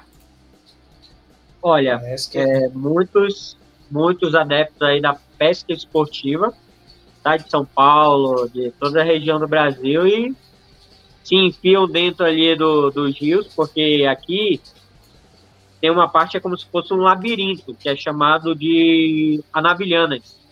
São várias ilhas, são várias ilhas mesmo, e é uma região bem atrativa para fazer a pesca, né? A pesca esportiva, tem gente que vai para passear também. Só lembrando, como a gente está numa região equatorial, né? Tem a questão ali da pessoal que vem de fora tem que ter as vacinas aí, principalmente de malária, que é aqui os bichinhos rolam solto. Caramba, bom saber, bom saber. Deixa eu colocar um comentário aqui de uma pessoa peculiar, bem importante. O, o maior encrenqueiro das 500 milhas do último ano. Rodrigo Douradinho, reluzente da TS. Você é uma fera nacional. Cara, eu, eu só concordo e fico feliz. Ó, já recebi um, um convite aqui para ir no Vila Park. Venha, vamos. Cícero, vamos falar. Vamos, vamos falar um pouco como, como nasceu a CB Sports. Né? Eu sei que a gente já falou lá no comecinho um pouco. E como que ela funciona? Que tipo de piloto que você tem aí? Como é feito? Como que é essa organização? É, se tem alguém ouvindo aí, como o meu amigo Caio Tuvo, é, quer correr, como que faz? Bom, Primeiramente, eu queria falar sobre o Rodrigo. Cara, eu sou muito fã desse cara, elogio o trabalho que ele faz, principalmente é, no estado de Goiás. É, nesse ano é uma das maiores delegações que está participando dos campeonatos. É, último GP Brasil, o que tinha de verdinho não era brincadeira, então isso é fruto do trabalho dele, é, quero te parabenizar aí por tudo que você tem feito aí. E, quem sabe, NKR é, 2024, Goiás, participe aí do NKR. Sobre a CB Esportes, não tenho para que mentir. CB Esportes é a sigla do, do meu nome. Tirei porque eu vi essa sigla aqui, ó. Tem TS Esportes, vamos fazer um CB Esportes aqui no Amazonas mas tudo numa forma amadora. Por quê? Eu chamava ali meus amigos, fazia um campeonato. Qual era o motivo maior? Era brincar, correr, participar. Aí eu tive uma. Começava a pesquisar sobre kart, assistia vídeo no YouTube, começava a ver algumas notícias, é, alguns portais assim de falando de, de kart. Eu quero saber de uma coisa, eu vou botar uma chancela aqui, campeonato amazonense. E do cara ganhar, ganhou, é campeão amazonense. Só que eu vi que foi pegando liga. Começando as pessoas a querer participar, que na época é, não existia competição aqui. Existia uma chamada Segunda da Copa, mas é, parou, infelizmente, lá daquele acidente que eu lhe falei logo no começo.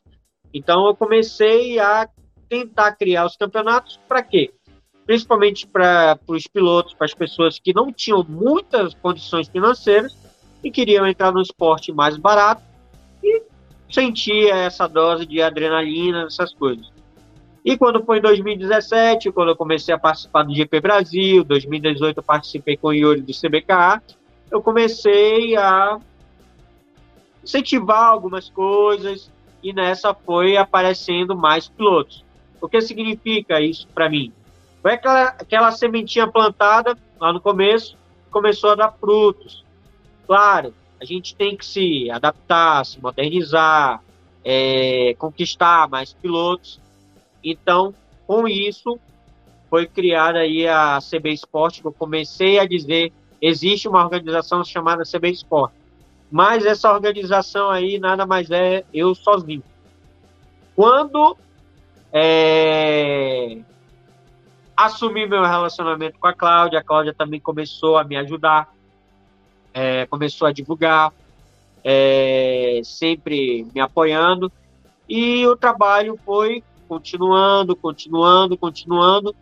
E a gente começou a fazer um campeonato tradicional, que era uma etapa era uma etapa a cada dois meses, ou seja, a gente dava um espaço de janeiro e dezembro, então a gente conseguia fazer cinco etapas no ano, reunir a galera no domingo. E a gente começou a ter os pilotos participando.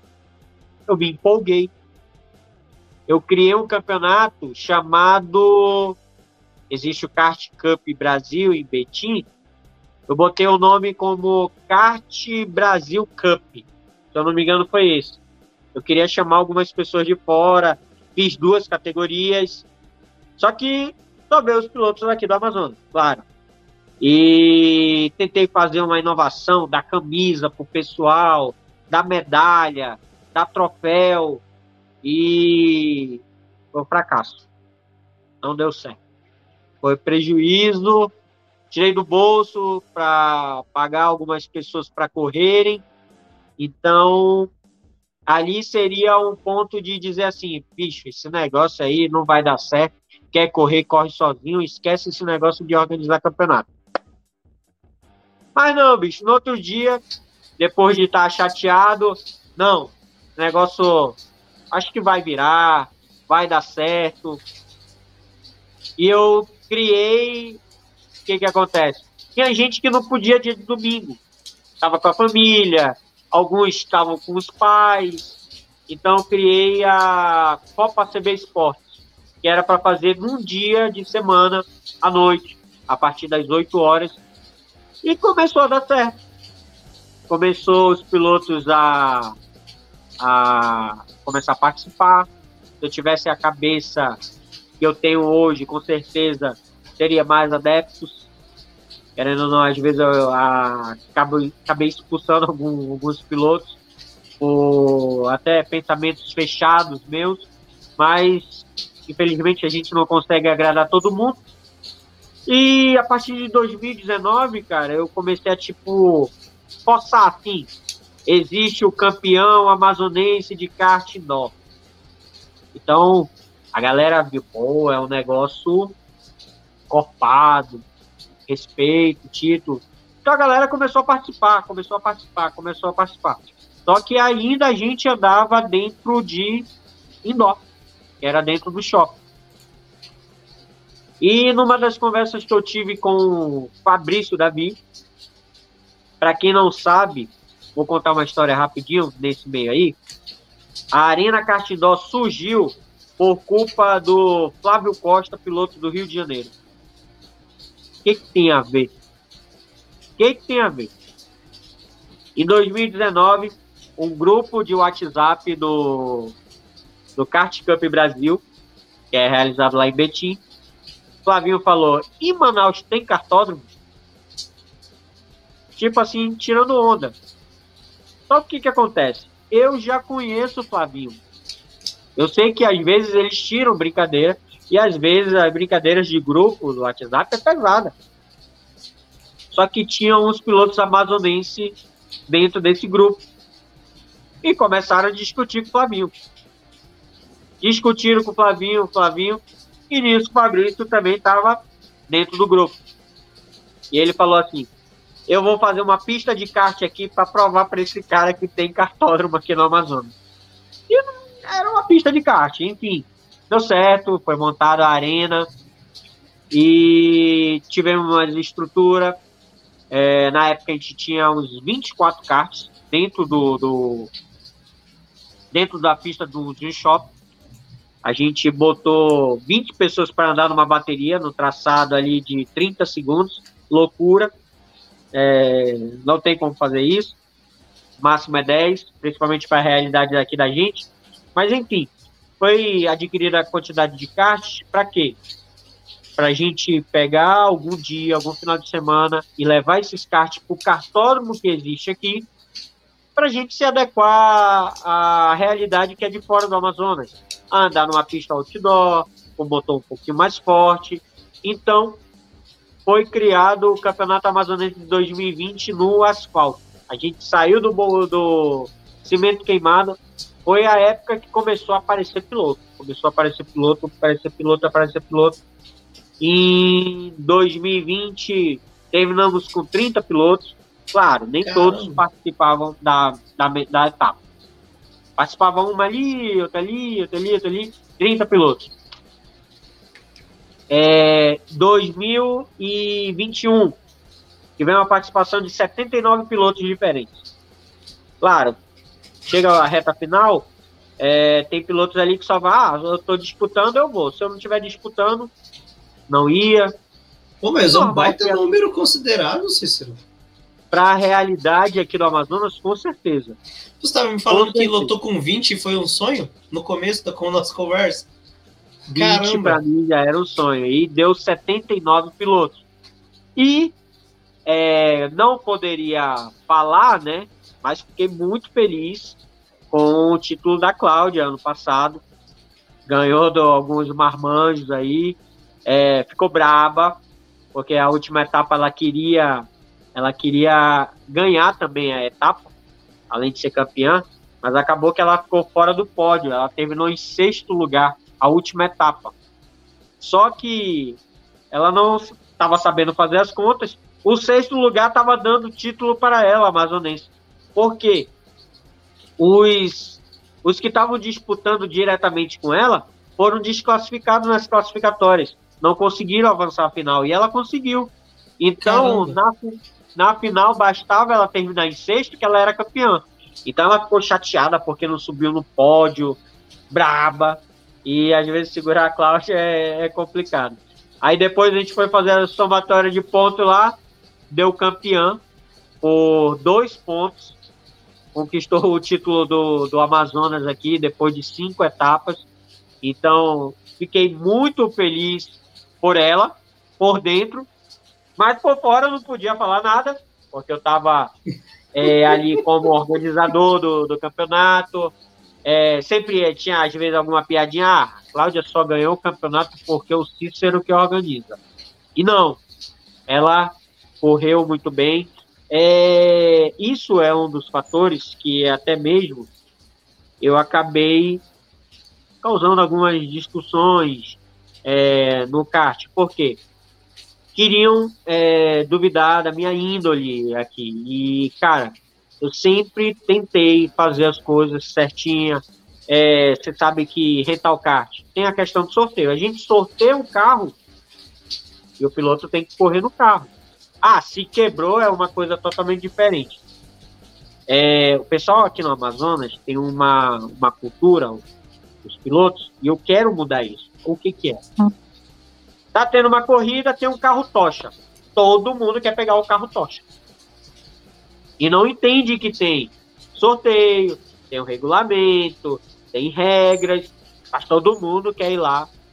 E quando o tocha quebra o cabo de acelerador e tá sorteado pro próximo piloto, que tá ciente que tá achando, peguei o tocha, vou ganhar. Ele quer que pare tudo, conserte o cabo, embreagem, ajeite a corrente pro cara correr no carro tocha. E e serviu isso para aprendizado para mim, para experiência, para eu ter um pouquinho também de tranquilidade de que, olha, felizmente seu carro lá o tocha quebrou, quebrou cabo, ó, o regulamento está dizendo, ó, quando tem quebra, troca de kart, então tudo isso eu fui adquirindo conhecimento, uhum. experiência até Hoje eu achar que eu estou um pouquinho mais tranquilo. É, deu uma mudada um pouco também no meu jeito, estou mais é, escutando as pessoas. É, infelizmente, ó, nesse ano, já falando sobre 2022, o Campeonato Amazonense está. Como é a palavra? Está interrompido. Faltam duas etapas para encerrar esse ano.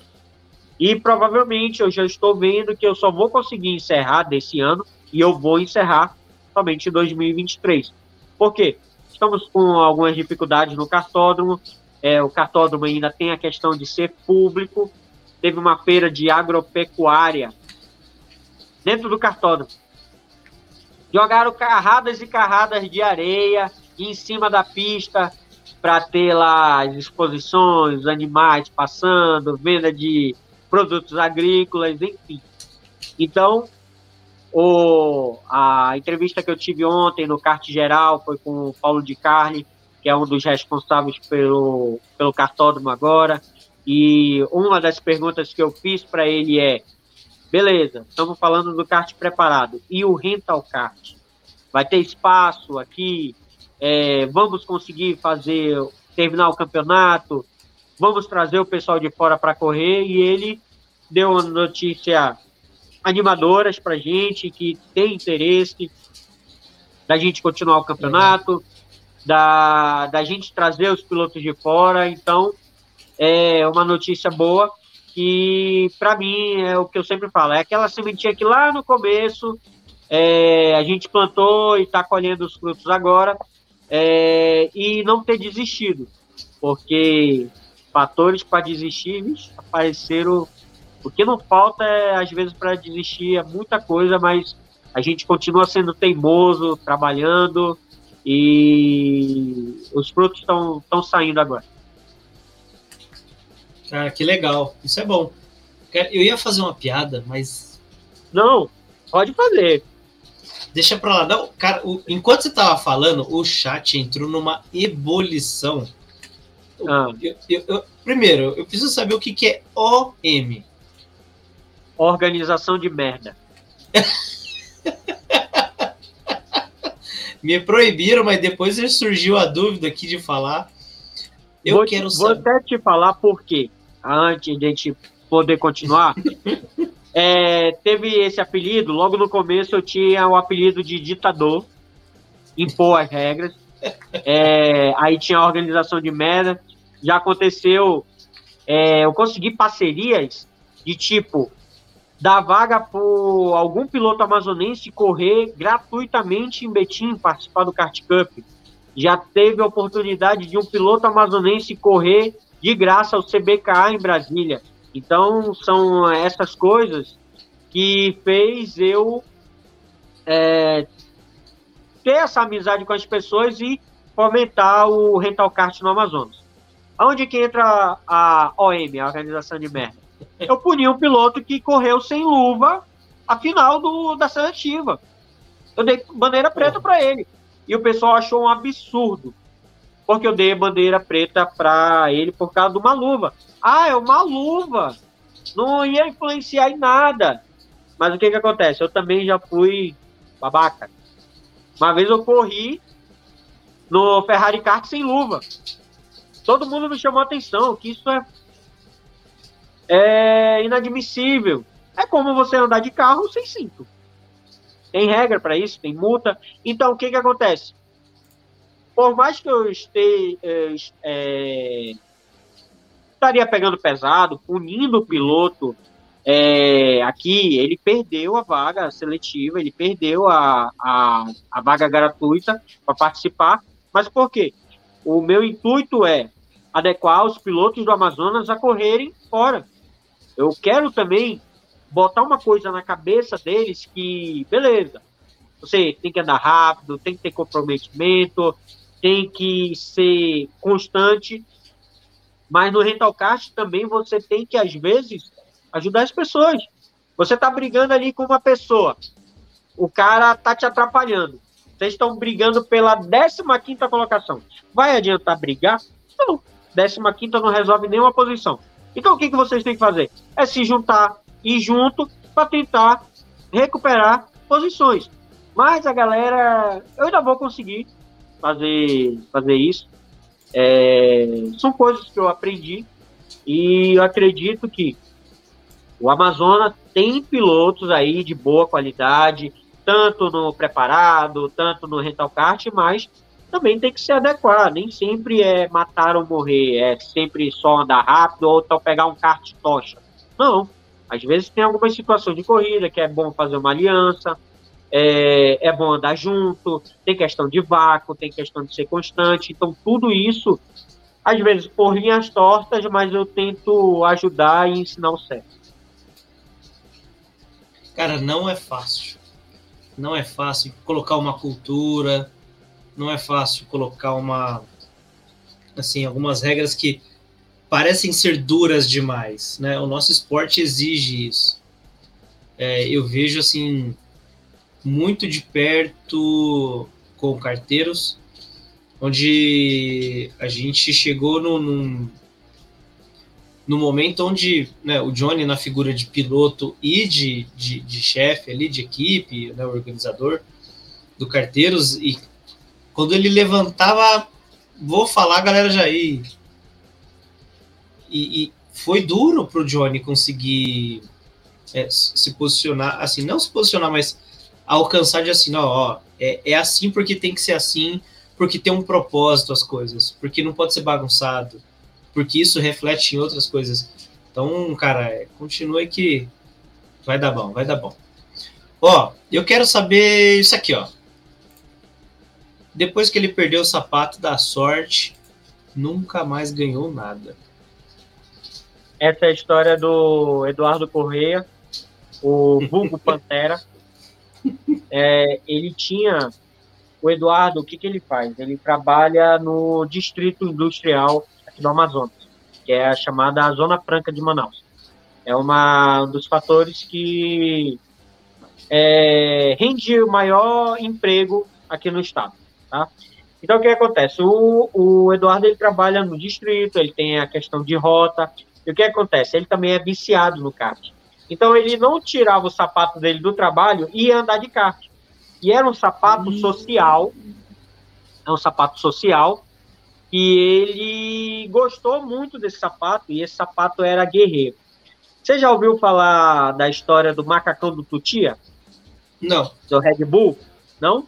Não. O macacão tá para andar sozinho, tá todo remendado e ele não troca.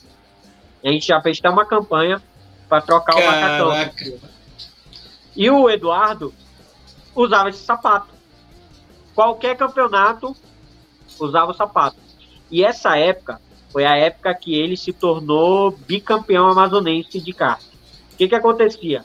Nas temporadas anteriores, sempre o Eduardo ou era azarado ou batia na trave. E no ano do sapato, foi o sapato da sorte. Só para ter uma ideia, ele levou esse sapato para Brasília e andou o campeonato nacional com esse sapato, sendo que no treino de sexta para sábado, ele esqueceu o sapato lá no cartódromo, foi embora pro hotel, fez a maior questão de pegar o sapato. Aí a zoação rolou solta, né? Negócio de chulé, essas coisas, o sapato tinha, tinha buraco, enfim. Só que aí ele perdeu o sapato. O sapato não prestou mais. E foi a época que bateu na trave. Já tá batendo na trave direto, já tá todo mundo dizendo que aquele é um piloto aposentado. Ah, pode ser que aposentado seja por minha parte. Mas falando um pouquinho do, do Eduardo, o Eduardo é assim, ele anda bem, anda muito bem aqui no Amazonas. É, hoje, é, fato de eu participar do NKR me credencia a ser um dos bons pilotos aqui no Amazonas, mas a gente tem o, o garoto Gustavo Carvalho, que está num desempenho muito bom. É, provavelmente ele vai focar nesse ano de 2023 a participar dos campeonatos. E o Eduardo Correia é um dos caras que sempre andou bem e ele tem uma didática muito boa. Por que, que eu falo isso? Eu sei andar para mim, mas às vezes eu não consigo passar para as pessoas. Às vezes eu até sou um pouco bruto na hora da pilotagem. E o Eduardo é, tem uma facilidade e uma didática muito boa de passar o conhecimento dele, que é muito bom, para passar para os pilotos. Hoje ele faz uma chancela aqui na arena que ele dá coach. E ele, eu vi os resultados, alguns pilotos que iniciantes ontem não andavam bem e ele conseguiu fazer um trabalho aí que as pessoas estão andando bem. Um exemplo do Eduardo, às vezes, é a própria Cláudia. A Cláudia vinha querer buscar conhecimento comigo e às vezes eu não conseguia passar para ela. E o Eduardo conseguia explicar é, um pouquinho mais com didática. E então o, o Eduardo é um dos bons pilotos aqui no Amazonas. E ontem eu até falei é, na live do, do, do kart geral, a gente estava falando sobre o esporte, o kart ser caro. Você quiser andar na frente, você tem que gastar, você tem que investir. E a gente tocou no assunto do Eduardo. O Eduardo, se ele tivesse pelo menos um patrocínio, não falo nem um aporte bom, mas pelo menos um patrocínio, ele seria um piloto com bons resultados aqui no Amazonas e até teria aí um resultado até melhor do que ele já tem. Olha, Eduardo, fica a dica aí, meu que acelerar, hein, meu? Cara, eu tenho mais um monte de coisa aqui, mas deixa eu, te, eu tenho algumas perguntas para te colocar na saia justa, Cecília. Diga. Quem é mais rápido? Eu perguntei aqui no chat e o chat tá com vergonha, tá com medo de falar. Quem falou não, não vale e tá me tá. ouvindo. Tá. Quem é mais é. rápido? Você ou Cacau? Ah, com certeza, Cláudio. Com certeza, Cláudio. E quando você toma pau, você dorme onde? Ah, já aconteceu muito, cara. A gente brigar por causa de resultado de kart. Vou até te contar uma. Vou te contar uma sobre a, a Cláudia. A Cláudia, eu conheci ela aonde, aonde, aonde, aonde? É, na pista. É, na época do, do kart preparado no cartódromo, é, eu juntamente com o Fabrício, a gente tentava fazer algumas coisas para atrair as pessoas a conhecer o kart. E numa dessas, eu vi uma ideia de São Paulo e meu pai trabalha com serralheria, é, negócio de soldas é, em estruturas de ferro, estrutura metálica. Eu peguei dois chassis de, de kart preparado, antigo, eu cortei no meio e inventei um kart duplo é, botamos um motor, claro que eu já vi kart duplos muitos melhores, mas a gente inventou um aqui no Amazonas e deu certo. E o que, que a gente fazia? Nos intervalos da, da, das baterias, a gente sorteava algumas pessoas para andar. E nessa, uma das sorteadas foi a Cláudia. A Cláudia foi sorteada a dar uma volta. Só que eu estava na, na organização e ela andou com o Gabriel Silva. Acho que até falei logo no começo sobre ele. E ela ficou maravilhada com o esporte e começou a frequentar a Speed Kart Indoor, que era lá no Plaza, outro shopping daqui de Manaus. E ela começou a andar, andar. Foi lá que eu conheci ela de vez. E no negócio de é, namorar, negócio de, ah, vem pra cá pra minha casa, que não sei o que, acabou que deu tudo certo e a gente juntou os trapos. E mora junto até hoje. Só não vou falar quanto tempo, porque eu acho que eu posso errar, senão aí eu vou apanhar. Posso dormir na sala daqui a Então, pouco. vamos mudar de... então o pessoal tá falando que o golpe tava lá, que a Cal caiu. Foi assim. Mais ou menos isso. E aí eu organizei os campeonatos femininos. Organizei os campeonatos femininos aqui no estado, só que dava pouca gente. Dava pouca gente, e a Cláudia começava a se destacar, e acabou que ela teve que correr junto com a macharada. Cara, era um inferno. Era um inferno. Por que, que eu tô falando isso? Os caras não aceitavam perder por uma mulher e sentavam a bota. Dava, batia, T, dava no meio. E ela louco. vinha, chorava, chorava.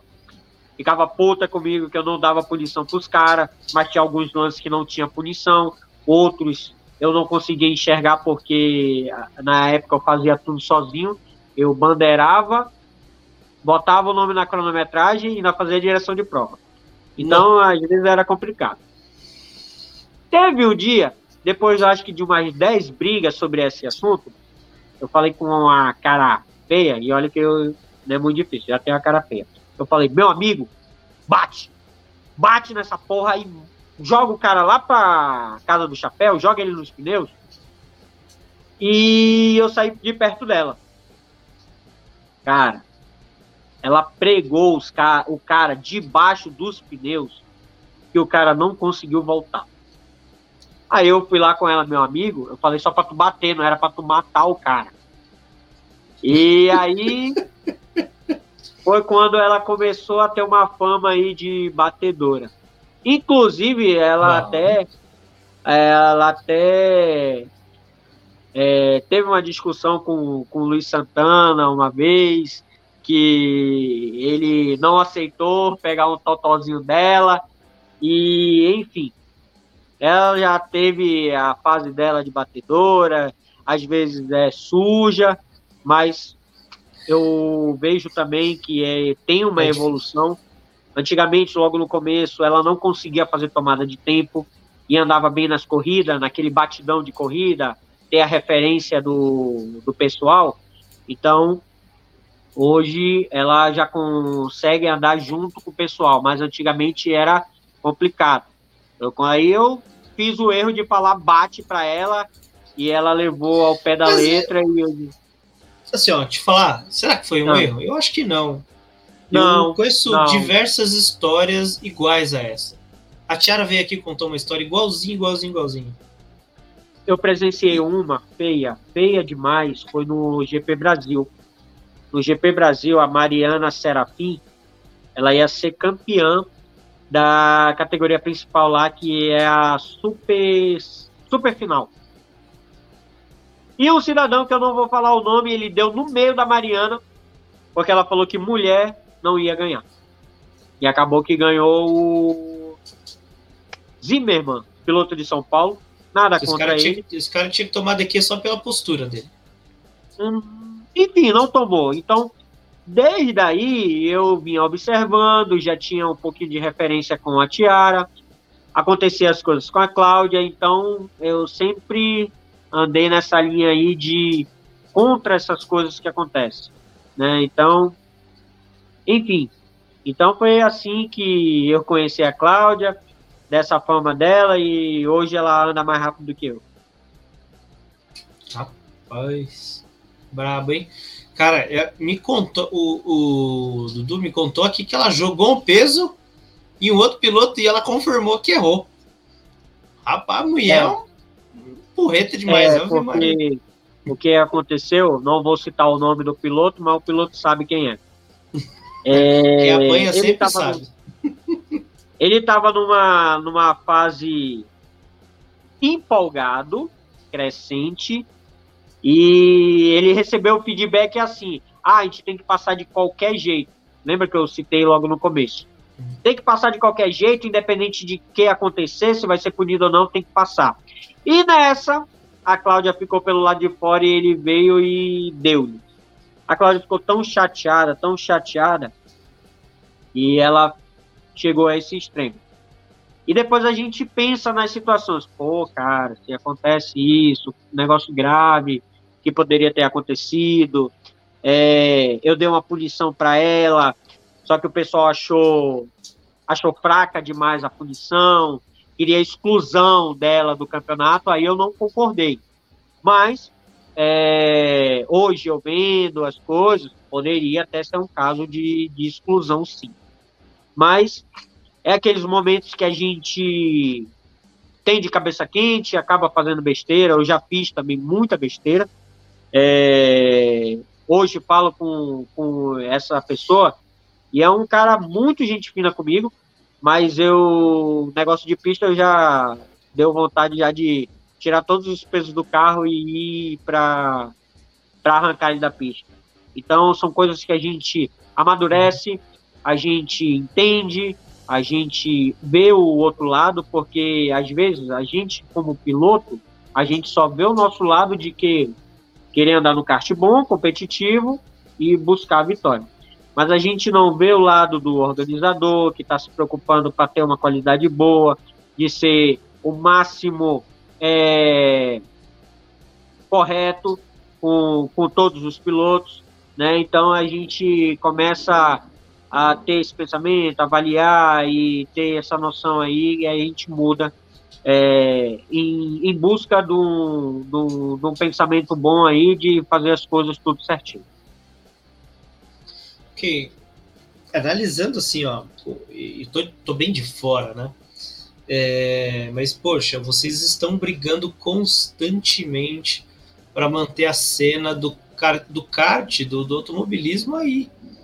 No estado, cara, que é, é bem rarefeito de pilotos, pô, lutando para criar categoria, para ter categoria feminina, pô, tem a OM e assim, é difícil chegar, tipo, chegar num ponto de uma corrida que o, que o cara te tira da pista só porque, sei lá, porque você é mulher, ou porque, tipo, não aceita, ou porque acha que ah, é esposa do organizador. E, então, e eu, eu acho que esses paybacks que acontecem são justamente por essa insatisfação de, pô, a gente luta por isso aqui e apanha, né?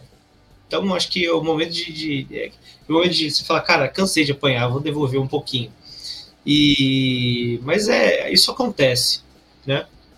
É claro que não deveria ser é, natural para ninguém, mas eu acho que as coisas ficam mais à flor da pele, porque, putz, vocês dois, né, dentro de casa, estão vivendo isso o tempo todo, né? Faz parte da vida de vocês.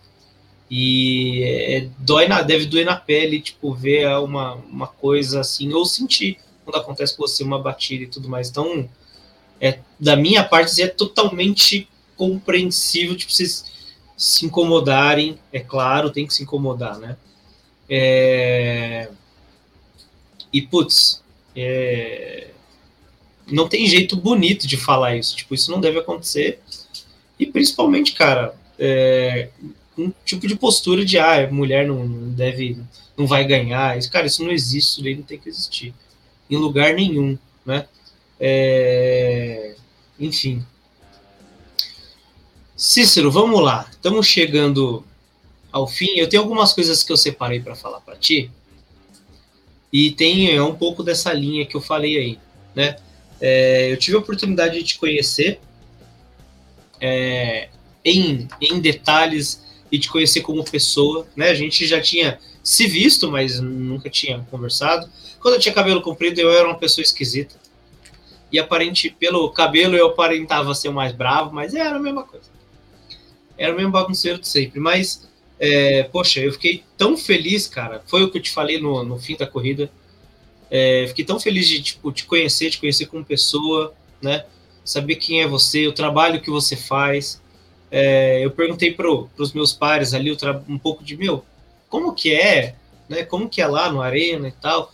E aí eu passei a acompanhar as lives que você fazia das corridas, entrei lá, fiquei zoando em algumas, com a Cacau, com você. E, pô, depois eu comecei a ver as lives e comecei a entender como é o ecossistema e o quão difícil é, cara. Né?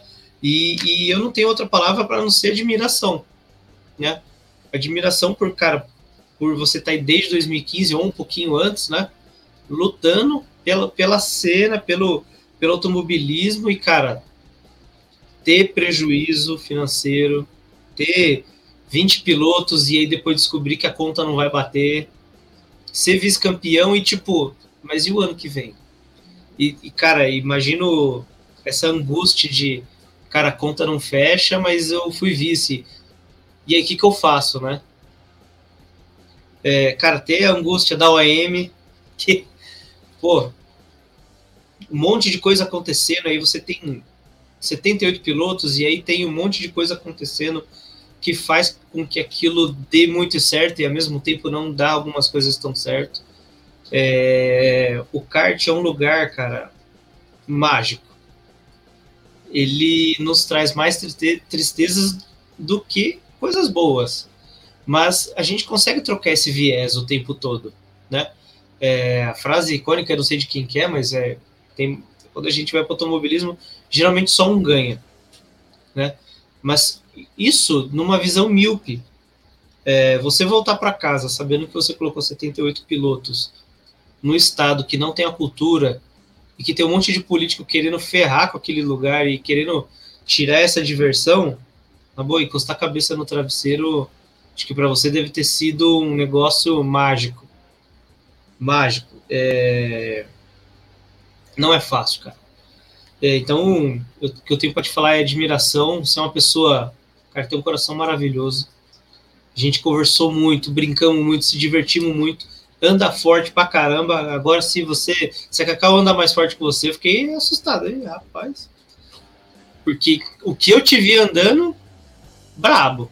Bem forte mesmo. Então, é, eu sou muito grato por ter te conhecido, por ter dividido um pouco é, colocado um pedacinho ali, uma página da sua história comigo, né, que foi as 500 milhas, e agora essa, esse nosso papo aqui para contar a sua história, contar sobre, sobre Manaus, o quão importante ela é, é no cenário brasileiro, e os seus sonhos de, meu, ter um, um, uma etapa aí do NKR, ou brasileiro, quem sabe algum algo mais forte, mas mostrar né, o, o, seu estado, as maravilhas que tem, que é um estado maravilhoso. É, mas não só o turismo, mas também os pilotos, a qualidade dos pilotos que vocês têm aí e o trabalho que vocês vêm fazendo. É, eu, cara, eu desejo do fundo do meu coração que tudo isso se realize, que você tenha cada vez mais pilotos que vocês venham correr brasileiro, venham correr 500 milhas, vá correr em outros lugares, em outros países, porque eu tenho uma admiração enorme. É, a gente está aqui em São Paulo e tudo, porque parece que as coisas são mais fáceis de fazer, você organiza um campeonato. Pô, a gente tem, sei lá, mais de 30 campeonatos aqui em São Paulo, então você corre um, corre outro, corre um, corre outro. As coisas são mais fáceis e as pessoas não dão valor do quão é organizar um campeonato, né? Do quanto é você correr o risco ali de ter prejuízo, ou tipo, ter prejuízo para negócio acontecer, né? E, e às vezes a gente fica meio míope, fica meio cego quanto a essas coisas. É, então, eu sou muito grato, eu agradeço, apesar de não correr aí, agradeço por você ter toda essa garra, to, toda essa vontade de fazer o negócio acontecer. E, pô, a gente tem histórias maravilhosas como essa e, putz, é, sou muito feliz por conhecer a pessoa que você é. E é isso. A gente tem coisa aqui no chat. Vou parar de rasgar seda para você, que senão vai, vai ficar mal, vai ficar brava comigo. Ó, tem aqui, ó. Da patroa, hein? Cícero é um hum. grande artista. Sempre procura, de alguma forma, tocar o nosso esporte mais forte, principalmente aqui em Manaus. Sempre que posso, apoio mesmo. Cara, e isso é maravilhoso. Dentro de casa, é legal caramba. Eu tenho em casa e é uma coisa sei lá, não, eu, eu, acho que não consigo nem explicar. Poder ter o apoio dentro de casa e chegar em casa, as pessoas estão tá ebulindo. Ter, ter meu pai, minha esposa, minha filha aí, minha mãe assistindo e a gente chega de uma corrida como as 500 milhas e está todo mundo muito feliz, cara, isso não tem preço. Olha, nesse assunto que você falou, é, às vezes é muito complicado.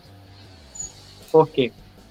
É, cara, eu, eu tenho a agradecer é, a Deus, primeiramente, mas aos meus pais, é, meu pai minha mãe, às vezes, muitas das vezes, eles disserem que, cara, para de fazer isso, é, isso só te dá prejuízo, tu gasta teu dinheiro à toa, é, e eu nunca parei.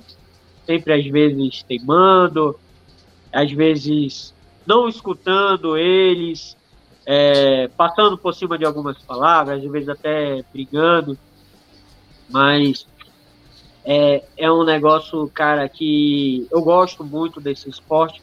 Então, às vezes, é, deixo de fazer as coisas no meu trabalho e eles é, fazem as coisas por mim.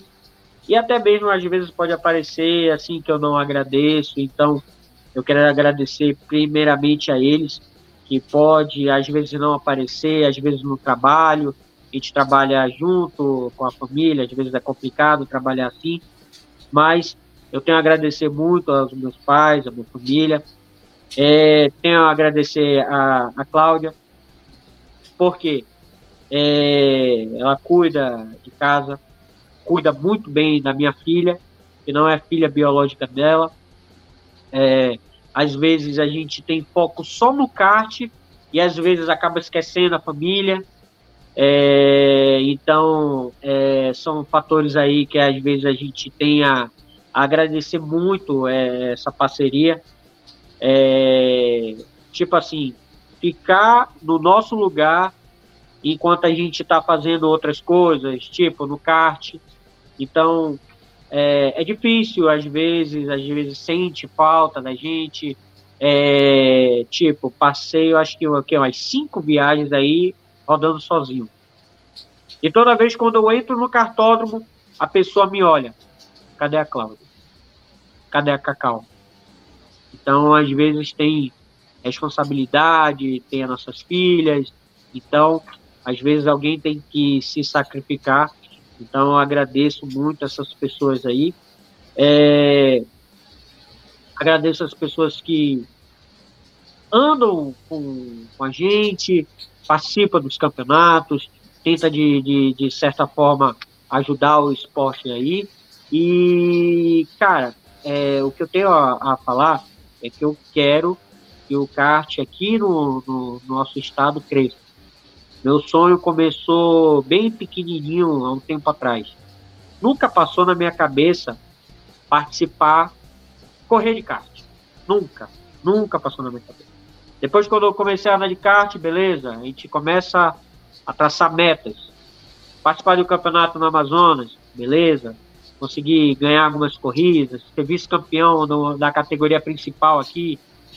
Vamos fazer outra coisa, vamos pro indoor, vamos pro rental, vamos organizar campeonatos, vamos, vamos trazer premiação é, uma vaga para correr no Kart Cup, no, no CBKA, é, coisas que nunca aconteceram aqui.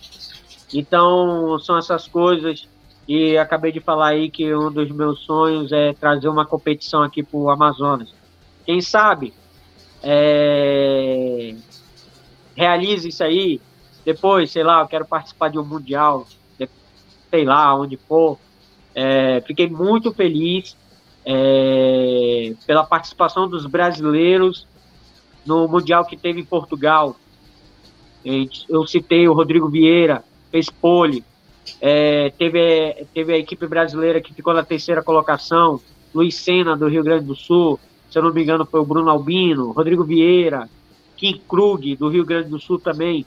Então, querendo ou não, o nome, os pilotos aí do Brasil estão andando bem, é, com o NKR que teve, está criando um número maior para a expectativa da Bélgica no que vem. Muitos pilotos já ganharam vagas de, de campeonatos, ainda tem várias seletivas que vão ocorrer. E sei lá, cara. Quem sabe o Amazonas pode dar uma vaga para o Mundial, para um piloto aí. Então, eu quero continuar trabalhando. É, claro que não é fácil, às vezes tem alguns sacrifícios que a gente tem que fazer, mas a minha mentalidade não é parar, é continuar, é trabalhar. E já que você tocou no meu nome, no meu assunto, eu falei logo desde o começo, muitas pessoas vão dizer, ah, que negócio é esse? Que tu vai participar dos campeonatos, o que interessa são as amizades que tu conquista. Então, se você que está me vendo aí não acredita, para mim o que importa é isso. É ver um comentário desse do Alex falando sobre a minha pessoa, as pessoas me tratando bem, eu chegando em qualquer campeonato aí. E aí, Cícero, tudo bem? Às vezes eu nem conheço a pessoa, vem aqui na minha cabeça. Quem é esse cara? E o cara vem e fala: Ó, oh, Cícero, bacana. Já recebi várias pessoas dizendo sobre o trabalho que a gente faz aqui no Amazonas. E, cara, o que eu sempre puder fazer, não só pelo meu estado também, mas pelo o, o kart rental, principalmente o rental, é, no cenário nacional, eu estou aqui, eu estou à disposição. É, o que quiserem contar comigo, eu estou aí e vamos seguir o trabalho e vamos continuar isso aí. É isso aí, não pode parar. Não podem parar. Cícero, para quem quer chegar até tu, tem aqui em cima aqui, ó, a, a, o seu arroba, mas passe os seus contatos. É, inclusive para quem é de Manaus aí quer comprar produtos da TS, é balaclava, é macacão, protetor de costela, putz, é, cara, tem de tudo, aquela camisa segunda pele, dry fit, tem uma camisa bonitona aí que tem um tem um rapaz, a Tiara contratou um rapaz, bicho forte, da, né? Ave Maria, velho. E nem cabe aqui para colocar aqui no, no, no, quadradinho aqui, que o menino é quadradão, velho. Então, como é que te acha aí? Bom, é, minha casa é aqui no Amazonas. É, você pode entrar em contato comigo. Eu acho que a plataforma mais fácil é o Instagram. Eu tenho dois Instagram, que é a CB Esporte Manaus, é onde eu organizo os campeonatos, é, falo sobre os pilotos do Amazonas e tem a parte também, a parceria com a TS, que a gente revende os produtos da TS aqui no Amazonas. É, quero agradecer também é, esses frutos aí. Hoje a gente faz um trabalho em Boa Vista também. É um pouquinho complicado. Por que, que eu vou dizer um pouquinho complicado? Em Boa Vista a gente faz direção de prova lá. Então, direção de prova é um pouco mais complicado.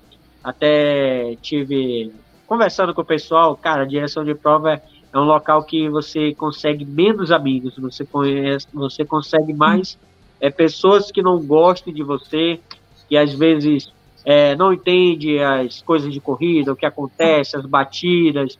Então, é, quero agradecer aí a, a parceria com, também com os pilotos de Boa Vista, que também estão adquirindo os produtos da TS Sport. Então, você pode entrar comigo em contato pelo Instagram, na CB Esporte Manaus, ou também no meu pessoal, que é Cícero Barbosa 613. Por que, que é 613? Eram os números que eu andava no, no, no kart preparado. Era, primeiro, é, eu gostava do número 6, por causa do filme da Tropa de Elite, Boa 06. Então eu usava o 6. E logo no começo, quando eu comecei no kart, me apelidavam de Pastor Maldonado. Você conhece, né? Batia muito, batia muito. Batia bonito, batia bonito. Batia bonito, né? Então me apelidaram de Maldonado. Então eu juntei os dois aí, eu fiquei com o numeral 613 e até hoje fica aí comigo. Se você quiser também entrar em contato comigo aí, só não vão mandar trote. Meu número é bem difícil, cara. É 981737475 número bem facinho. Oh, o prefixo é do Amazonas 92. É, muita gente fala, né? Quando eu comecei a andar nos nacionais. O pessoal de São Paulo, quando recebe ligação de 92, é trote. E aqui é a mesma coisa. Recebe ligação de 011, é do mesmo jeito. É, é do mesmo coisa. jeito. Então vocês podem entrar em contato conosco para andar de kart. Se você quiser dica, se você quiser andar aqui no Amazonas, tem duas opções de pista. Logo, logo a gente vai ter também a opção do cartódromo, que vai ter o rental lá. Você quer participar dos campeonatos a nível nacional? Vamos participar. acabou de aparecer aqui, ó, pessoas perguntando sobre o torneio de verão que é organizado pela Amica e vai já valer a primeira etapa do NKR, já vai valer pontuação por ranking. Quiser andar de endurance, é, eu tive uma surpresa muito grande com a equipe Águia Kart. É uma equipe que está começando aqui no Amazonas, mas já tem muitos pilotos. Eles participam de competições. São pilotos que estão utilizando o Macacão TS Sport, fecharam a parceria conosco. Gostaram muito da realidade das 500 milhas, é, já estão se organizando para correr ano que vem. É, então, cara, tudo que você quiser saber do, de kart aqui, não fique com vergonha, eu não mordo, às vezes eu posso ter a cara feia, mas se você quiser às tirar dúvidas, tiver é, tirar dúvidas do kart preparado, de automobilismo, que é, ah, vou viajar, qual a opção para eu andar fora de Manaus? Andar em São Paulo, tem várias opções, Rio Grande do Sul, no Nordeste, então a experiência que eu tenho aí, vocês podem perguntar que eu estou aqui à disposição para falar com vocês sobre o kart e continuar esse trabalho aí. E não posso esquecer da TS Sport, tem, tem equipamento também à pronta entrega aqui no Amazonas, é, luva, o essencial luva, macacão é, e balaclava, mas temos também algumas novidades, que é a segunda pele, tem, tem mala de todo tamanho, tem bolsa para capacete, tem bolsa para viseira, tem protetor de costela, agora tá com vários produtos aí, eu tô aperreando a tiara sobre a sapatilha, que é um dos lançamentos aí que logo logo a TS vai ter. Então, vocês quiserem saber sobre o mundo do kart aqui no Amazonas, você pode entrar em contato comigo. Não tem esse negócio, ah, só vai aonde eu vou. Não, tem várias opções, tem é, duas pistas aqui de kart e a gente vai andar, participa de campeonatos e por aí vai. Show de bola. É isso aí, pessoal. Não, não fica no sofá não com medinho, não. Chama o Cícero e vai andar. Inclusive, o meu amigo lá que mora em Manaus aí vai te procurar para você dar uma moral para ele lá, para você é, ajudar ele, que ele só fica andando com o cachorrinho na rua e tá, tá meio, tá, tá ficando velho, tá ficando meio lento. Bom, pessoal, vamos chegando ao final. Eu quero agradecer todo mundo. Antes de mais nada, eu quero pedir para todo mundo seguir o canal de novo. Teve alguém que desseguiu o canal e a gente voltou para 299. Então, você clicou duas vezes no botão e dá uma conferida aí para nós, ajuda aí. E é isso. Eu queria mandar um abraço para Tiara, que, meu, uma grande parceira, né, tá apoiando esta edição e vai ser em mais algumas, né? Tem diversos produtos maravilhosos, além de ser uma grande marca, uma marca que apoia o nosso esporte, traz produtos que são do tamanho do nosso bolso, né, Cícero? E que, meu, extremamente personalizados, com prazo de entrega justo. E, meu, veste bem pra caramba, é muito gostoso. Qualidade e do produto. Ah, maravilhoso, maravilhoso. Eu tenho um macacão da Tiara aqui que, meu, tem mais tempo de vida que a minha Maria. E é isso. Queria mandar um abraço também pro Leandro Correia, da Clinhoso. Leandro, não esqueci de você, meu amigo. Um grande abraço. E é isso, pessoal. Um grande abraço a todos. Até a próxima. Tchau, valeu.